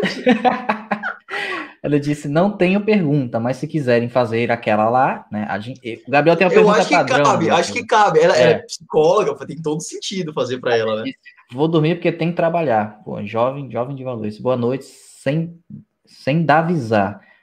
Então, a pergunta padrão, é, doutora, do Gabriel é a seguinte: jovem presta para alguma coisa ou jovem é merda? Ele sempre pede para perguntar isso aos convidados. O que, que tu acha do, da juventude? A juventude é o futuro do nosso país, gente. Nós temos que influenciar a juventude, é misericórdia mesmo, né? A juventude hoje ela está sendo muito atacada né, é. pelos esquerdistas, pelos movimentos progressistas, pelo feminismo dentro da escola. Mas a gente não pode perder a esperança, não, porque é o é. futuro do nosso país. Então, se nós podemos influenciar os nossos filhos, nossos os maridos, os nossos maridos, os nossos amigos, temos que fazer isso. É mais fácil você influenciar o filho do teu amigo do que o seu próprio filho. Então, um influencia o outro, né? Mas a uhum. gente tem que influenciar a juventude, sim, e graças a Deus o Olavo ele conseguiu fazer isso, né? Muitas, muitos jovens é, aprenderam é, filosofia com o Olavo, aprenderam militar ativamente na política de direita com o Olavo, isso é muito legal. Mas a gente tem que influenciar. Eu acredito na geração, eu acredito nos jovens, sim. Osmar Júnior, parabéns pelas lives. Muito obrigado, Osmar. Letícia Concer, ou Concer, que nem disse o professor Lavo. Pode sair, acho que ela quis dizer de bunda, né? É, de fora, mas se está de máscara, tudo bem, é verdade. Não temos mais liberdade, temos que fazer o que nos é imposto. De fato, inclusive a. Isso é a antessala do comunismo. Eu falo que nós estamos vivendo um treinamento para o comunismo com a pandemia, né? Inclusive, a doutora veio fazendo algumas críticas né, sobre lockdowns e tal. Geralmente, é, doutora, a gente é, é questiona o Estado, ah, Estado não sei o quê, tirânico e tal. Só que eu queria perguntar uma coisa para a senhora, talvez seja um pouco, um pouco complexo, talvez nem queira responder, mas só para a gente finalizar aqui a live. A gente sabe que muitas igrejas fecharam de muito bom grado também, né? se permitiram fechar. Inclusive, eu fiquei puto com a minha igreja, que não tinha nem saído lei de lockdown, nós já vamos fechar aqui, porque é assim, sei o quê. Então, o que, que a senhora acha disso, assim, dessa atitude, às vezes, meio de gado que, que a, a população tem de, de, de, querer ser governada dessa forma? Porque esses dias eu fui numa loja, estava um pouco cheia, e tinha umas senhoras reclamando na porta. Ah, deviam proibir entrar assim. Então as pessoas praticamente clamam por, por tirania.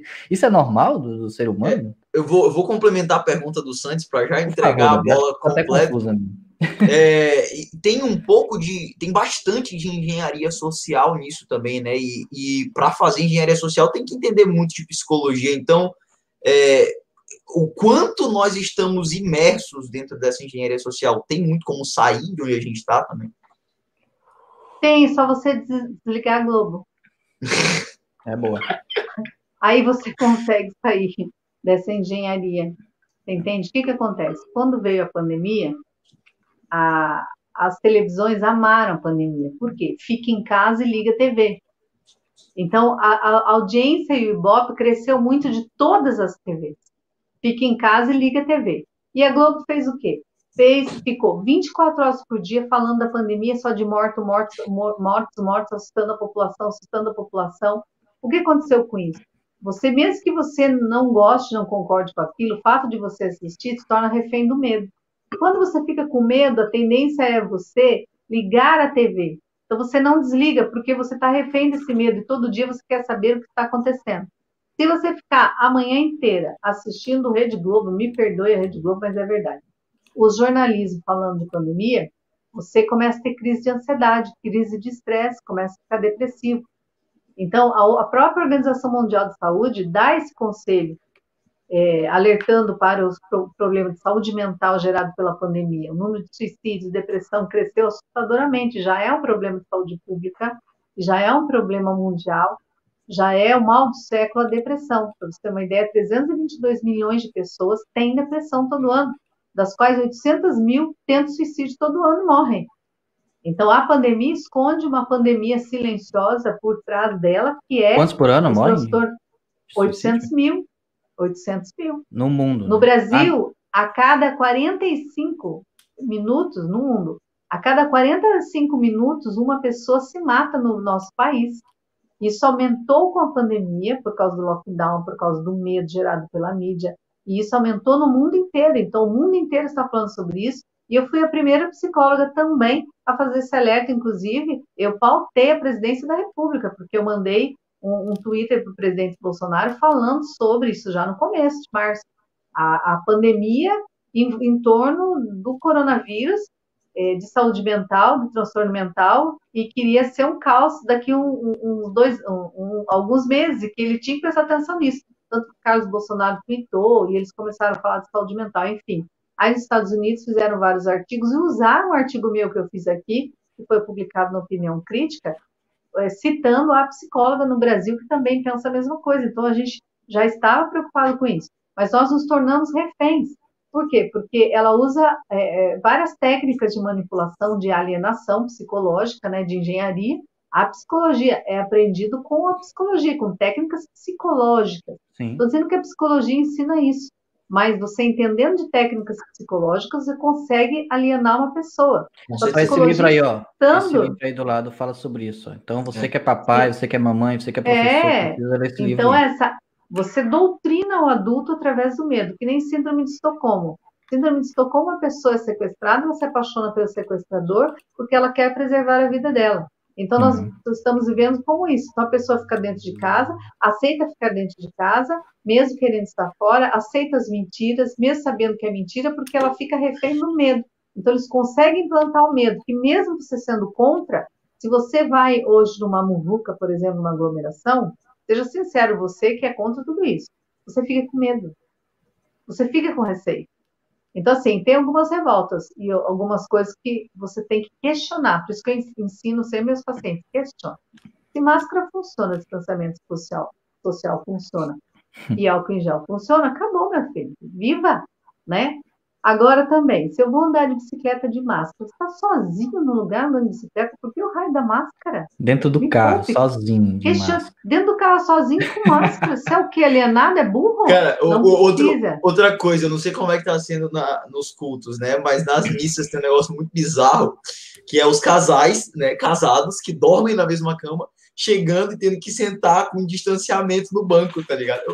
Cara, tem que fazer é por família. Se a família tá junto, então a família fica junto. Por família, a pessoa que é separado, que é sozinho, então tem que ter, tem que ter. Mas a, a gente tem que adotar os protocolos, porém sem exageros. Você tem que fazer a sua obrigação, protocolo de higienização, você não fica enfiando a mão na boca, você está num lugar aglomerado, e aí você tem que ter essa preocupação de estar com a máscara e tal. Mas se você está num parque aberto, numa praia aberta, por que você vai usar máscara?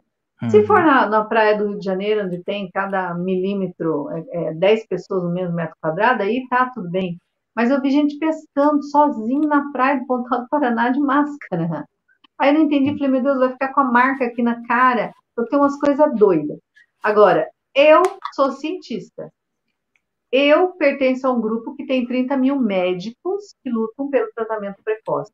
Então, eu uso ivermectina, eu sou a favor do tratamento precoce, tratamento preventivo, tomo vitamina C, vitamina D, vitamina E, e desde março eu não peguei Covid. Se peguei, não sei.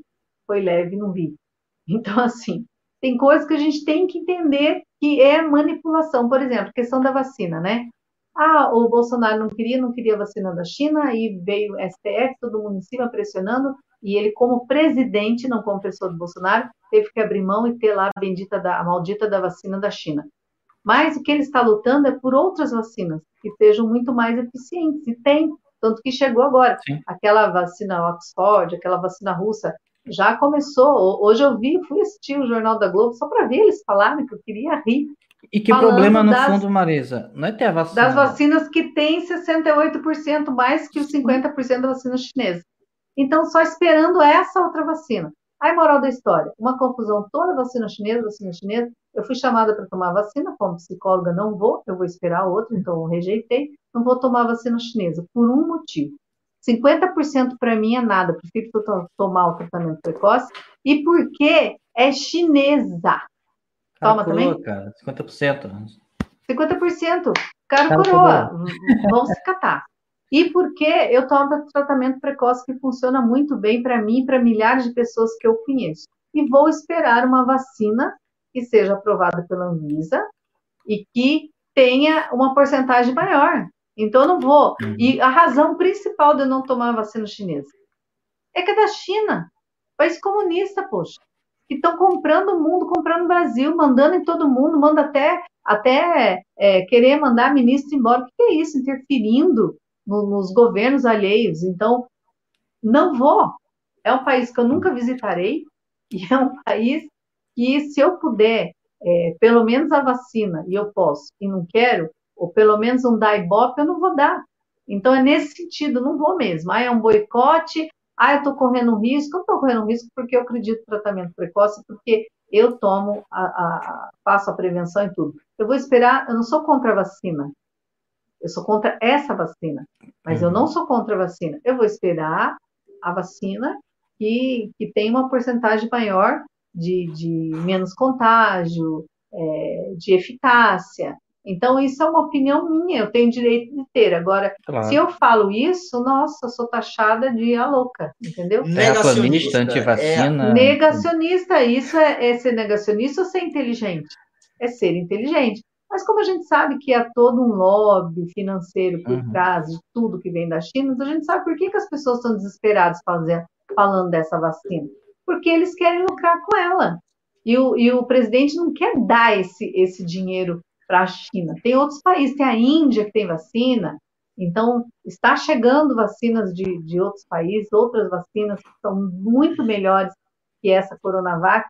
Então é nesse sentido. Eu não sou a favor de jeito nenhum por causa disso. É um boicote à China. Eu acho que tem outros países fazendo vacinas de mais confiabilidade, de maior eficácia, eu vou esperar essa. Também sou contra lockdown, não funcionou em lugar nenhum, não está funcionando.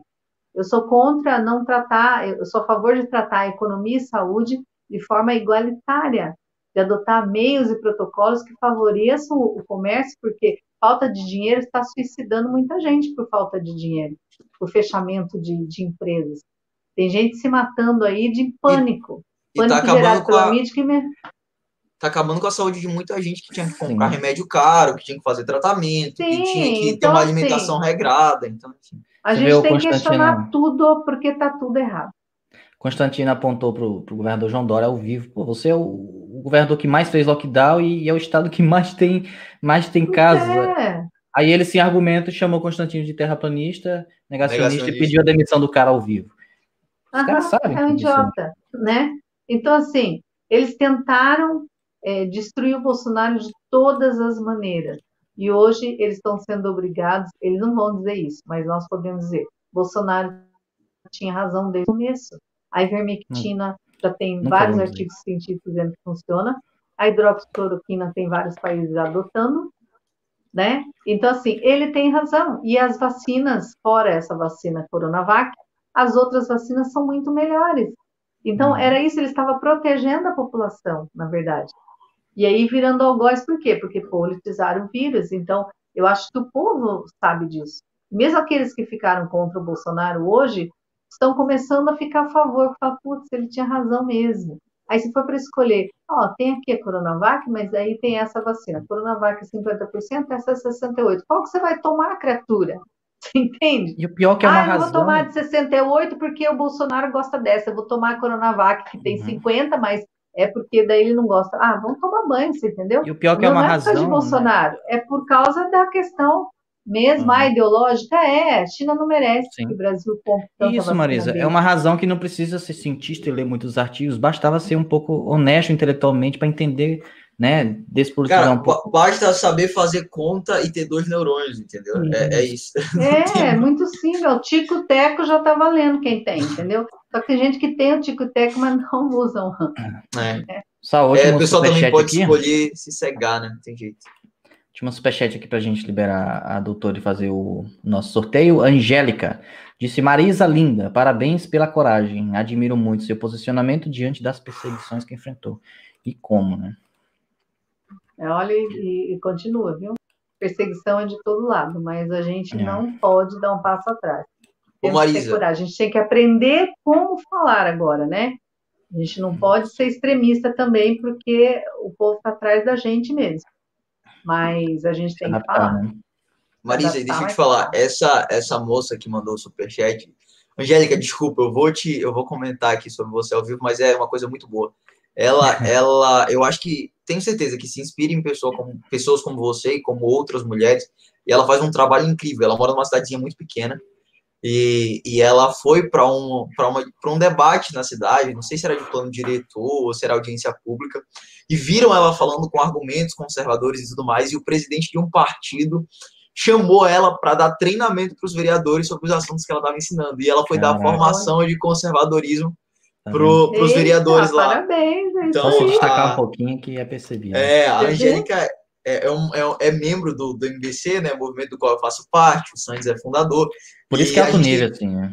É, a gente tem muito orgulho dela, muito orgulho dela, e, e, então, assim, ela te admirar já, já mostra que ela, ela. A gente sabe de onde que ela começou a é. seguir esse caminho aí. Então, Angélica, meus parabéns para você. Bom, Angélica. E Marisa. Parabéns aí, influencia mesmo. É, não, e fique você motivada também, que saiba que tem, com certeza tem outras mulheres espalhadas Sim. por vários cantos do Brasil que também devem se inspirar no seu trabalho. E parabéns, Marisa, por tudo, tá? Desde Obrigada. as coisas que o povo sabe e as que não sabe, tá? Papai, papai do céu tá contigo e sabe de tudo, tá? É isso aí. E que esse curso aí dê certo, tá? Você é adepto do, do Marisa Lobismo. Escute, gente. Queria pedir pro pessoal que está vendo vocês para me seguir no meu, no meu canal do YouTube, que meu canal não sei usar, tá? Meu canal. vou botar o link ele aqui. Tem, tem, Ele tem mais de 8 mil seguidores já e eu não sei usar o canal, tem que aprender. Tem eu canal Telegram? vídeos lá. No... Ai, meu Telegram esqueci, mas o meu. Vai no Instagram meu... da Marisa que tem tudo lá. No Instagram é. tem tudo. Ó, Marisa Underline Lobo no Instagram, no Twitter também, Marisa Underline Lobo, e no YouTube é Marisa Lobo Conservadora, né? Que é o que tá aí, Marisa Lobo Conservadora. Facebook Eu botei o link Marisa aqui. Lobo. Isso. O link é maconha não, né? Maconha não, isso. É, isso. E maconha não é o, o movimento que eu lidero desde 2015, uhum. idealizadora desse movimento, é um movimento que segura a legalização da maconha, né? Perfeito. Então depois vieram os outros, mas a gente está aí na luta desde 2005 e segurando essa questão aí do, do das drogas também. E quero agradecer muito a vocês e vou dar um livro meu para vocês, é, vou dar um livro bom para vocês, depois mando endereço, para vocês sortearem. Dois, esse aqui, ó, Ideologia de Gênero na Educação. Se o pessoal quiser comprar esse livro, acessa lá marisalugo.com.br, que está lá. E esse aqui, que é da editora Central Gospel, que é meu também, Famílias em Perigo. Todos devem saber sobre ideologia de gênero. Perfeito. E tem pouco então, livro sobre dois... isso, né, né, doutora? Tem muito pouco, eu fui a pioneira em escrever Porra. esses livros. Daí você me fala aí que eu vou mandar para vocês, para vocês sortearem aí, tá? E tem uma coisa que você pode fazer já. Eu Sortear nada, um vou gibi, pegar para mim. Um gibi. um gibi Viva a Diferença. Entra no site vivadiferenca.com.br, que é Viva a Diferença, sem ser cedilha.com.br. Lá tem um gibi em e-book e um videozinho, um gibi que fala sobre ideologia de gênero para criança, sem citar a palavra ideologia de gênero, viva a diferença. O gibi já tem 3 milhões de baixados, já foi traduzido em espanhol e inglês. Era para ter sido lançado o, o, mês passado para 3 mil líderes no México, mas a pandemia não deu, mas eu ainda vou lançar lá, mas já está lá o gibi. E nos Estados Unidos, em Dallas, vai ser lançado lá em Dallas, numa igreja que tem 20 mil membros lá pastores estão fazendo um movimento contra a ideologia de gênero em Dallas, na Flórida, e usando esse meu gibi. Então, esse gibi aí é fantástico, aí tá a versão só em português, é gratuito, pode baixar. Estou vendo aqui, ó, tem versão para WhatsApp, né? Tem, então você pode mandar pelo WhatsApp. É um. O link está na descrição aí, pessoal. Quer dizer, botei o link no chat aí, tá, pessoal? É criação minha, é projeto meu. Eu fiz o esboço, aí um amigo meu fez o, o, os desenhos e cobrou bem baratinho para fazer, é um projeto meu, é um texto meu, e eu doei os direitos autorais para a Igreja Batista, para a Convenção Batista, para doar para quem quisesse. Então é gratuito, uhum. você pode é, baixar, imprimir, Maravilha. imprimir, botar a tua logo atrás, porque é para ser a primeira impressão na mente da criança, falando sobre as diferenças. Aí a gente elimina preconceitos, ensina a criança que ela nasceu homem, que nasceu mulher, enfim, a gente explica direitinho todo esse questionamento para crianças pequenininhas, desde os 4 anos, 3 anos, já dá para ler para criança. Tá bom, ah, gente? Tô, um tô vendo aqui, ó. Tem inglês, espanhol, tem vídeo, né? Tem um gibi animado, tem versão WhatsApp. Tem, inclusive, então, esse vídeo, quem fez para mim esse vídeo aí foi o, o senador que faleceu, uh, de Oliveira lá, que é da. MK. É o senador. Hum, que faleceu? É, o senador que faleceu evangélico há pouco tempo, Harold de Oliveira, perdão. Uhum. O Harold de Oliveira que fez o e-book para nós e também esse videozinho para contribuir com o projeto. Então tá aí eternizado aí, MK que ajudou a gente. Então esse gibi tá bombando no mundo inteiro. E é um gibi meu, um projeto meu, né? E graças a Deus, assim, Qualquer um pode ter esse gibi, porque é gratuito. É um projeto que Deus me deu para eu dar para as pessoas, né? Perfeito, tá parabéns bom? de novo. então fiquem com Deus. Quase Muito duas obrigado, horas de Vocês me enganaram direitinho. o papo foi bom, você nem percebeu o tempo passar, Marisa. Aproveitamos bastante. Muito obrigado, viu? Então, tá Deus abençoe a senhora. Obrigado. Continue Sabia abençoando eu tenho, muito. Eu tenho, eu tenho esse livro aí em, em, em PDF. Em Qual livro? do, do Maquiavel. oh, perfeito. Eu li ele em PDF também a primeira vez. Leu também? É, é eu tenho li em PDF. Então, eu sortear agora. Porque eu não tenho ele na minha biblioteca. Vamos sortear agora. Alguém vai ter ele a partir de hoje. Viu? Olha, e eu vou ter o, o livro é da Marisa. É um baita de um livro. É um baita. é. Eu vou mandar tá um endereço então... lá para ganhar o da Marisa. Tá então, bom, tá Marisa. Bom. Obrigado. Deus, tá? Tchau, tchau. Boa noite. Muito obrigado. Tchau, Até a próxima. Noite. É isso aí, pessoal. Live sensacional. Cara, eu não sabia Fantástico. que ela tinha feito tanta coisa assim, cara. Não, eu sabia é... que ela que era uma ativista de, de linha, né? Agora, desse naipe aí. Não, é por isso que eu, eu fiz questão de perguntar da história dela, porque, poxa, tem muita coisa aí que não, que não foi da, da época Marisa famosa, digamos assim. Uhum. E, e que mostra, né, Santos? Eu não, eu não sei, é, não posso detalhar agora a história, mas se você for ver, é, to, toda essa galera que está no conservadorismo hoje, todo mundo, é, desde nós do MBC, os cinco que estão integrando, integrando, quase não sai, integrando a equipe do MBC hoje, o pessoal do Terça Livre, o pessoal do PH Vox, é, o pessoal que está em outras funções dentro do conservadorismo, está no governo, tem uma história anterior à, à vida mais pública, assim, né? É. Que, que é, é sempre muito interessante. E a dela foi fantástica, de fato. Sim, é verdade. Bom, aqui é só, é só gente top, né, cara? É um canal de elite aqui, todo mundo que vem. Vocês podem ter certeza, ah, eu não conheço essa pessoa. Assista que vai ser top. É sempre a... assim. É, cara, aqui é um alto nível, cara. Eu não, não coloco meu colete e minhas camisas social. Né, Vamos a, ao sorteio? Vamos lá. Infelizmente, pessoal, começou meio bad vibe, né? Questão do terça livre, questão é. do, do Astáquio. Pô, eu vou até mandar uma mensagem para o Astáquio, já mandei para o Alan. É, mas eu vou, é. eu vou repetir o que, o, o, que, o, o que o Braz falou para a gente mais cedo, né? Para o pessoal que está aqui assistindo a, a, gente agora, a gente não pode desanimar, né? A gente tem um dever a cumprir antes de tudo, a gente não está. É, nem, nenhum de nós, o pessoal tem essa certeza, nenhum de nós que está aqui no Sai da Caverna, a Marisa, o, o Alan, o pessoal do texto, é, e nem vocês estão assistindo, tem de estar nessa luta, na luta do conservadorismo, porque acha legalzinho, porque é moda, porque faz bem a gente está nisso porque é a verdade, a gente tem que defender a verdade, a gente tem que fazer a coisa certa e cumprir o nosso dever. Então, apesar dessas, dessas circunstâncias, das dificuldades, da perseguição, a gente tem que continuar. Olha a história da Marisa para mostrar isso para a gente, né? Que a gente precisa continuar. A perseguição, uma hora, ela pode virar contra o perseguidor e a gente tem que aproveitar isso. Só, então vamos lá ao sorteio, tá? Eu coloquei aqui os nomes. Cinco nomes concorreram hoje. Sempre que o papo tá meio bad vibes, é, é pouca gente que concorre, mas é assim mesmo. Estamos, de certa forma, de luta. Então, tá aí para vocês conferirem.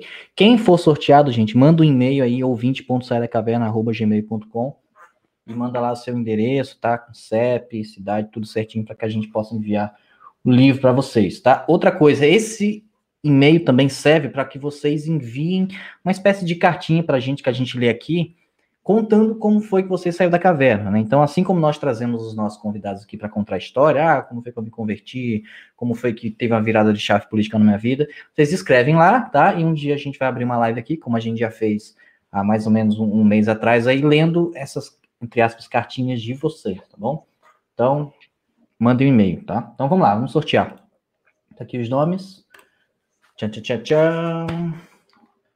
Quem foi o sorteado? De Gabriel Moura. Cara, de novo, Gabriel foi sorteado semana passada. Parabéns. Então, Gabriel tá, com, tá com sorte. Gabriel tá com Teve um cara aqui, cara, que participou quatro vezes e ganhou três. Cara, eu queria ter a sorte desse cara. Então, Gabriel, manda o, o manda aí nesse e-mail o teu endereço, tá bom? Então, pessoal, muito obrigado aqui pela audiência. É, para quem não sabe o que aconteceu com o Maurício, o Maurício teve imprevistos hoje, ele, ele também tá, tá, tá, viajando, né? Tá tirando um dia de folga aí tá? Com a família. Então, mas logo, logo ele tá de volta. Enquanto isso, o Davi vai substituindo aí, né, Davi? É isso aí, foi uma honra estar aqui com vocês. Primeira vez no Sai da Caverna, ficava só no chat enchendo o saco. Hoje aqui na, na, do lado das câmeras foi, foi muito bacana. Obrigado, Santos, pelo convite, pessoal que assistiu a gente. E é isso, a gente vai vir com, com novas entrevistas muito legais e daqui a pouco eu volto pro chat, mas não saio do canal. No chat eu vou estar enchendo o saco de novo. Tá, muito obrigado. Inscrevam-se aí é, nos links tem na descrição, tá canal do Telegram também. E, né, quem não está inscrito no canal, se inscreve, ativa o sininho de notificação para não perder nada e tomara que essa perseguição dem demora a chegar em nós aí. Né? É, e divulgue, né? Divulgue para quem, quem ainda não conhece o nosso trabalho, é, para quem vocês acham que pode ter interesse. Já tem uma série de lives que estão aqui disponíveis no canal, com muita gente bacana, toda a turma do Pega Vox, Alan dos Santos, Alessandro do Loyola, enfim, se eu fosse ficar falando, podia ficar falando aqui a noite toda e eu ia acabar esquecendo alguém. Tem uma turma muito boa aí já Então, vale a pena vocês darem uma olhada na, nas entrevistas que estão gravadas, o conteúdo é sensacional.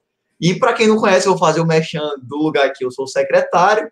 Né? Para quem não conhece ainda, conheça, por favor, o trabalho do Movimento Brasil Conservador. Siga a gente nas redes sociais, entre no nosso site aí, é tudo Eu Sou MBC, só jogar Eu Sou MBC que você encontra.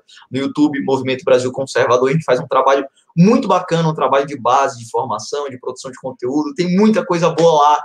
Então, aguardo vocês daqui do Sai da Caverna, lá no MBC com a gente também, beleza? O Santos é fundador, o Maurício também, e é isso aí.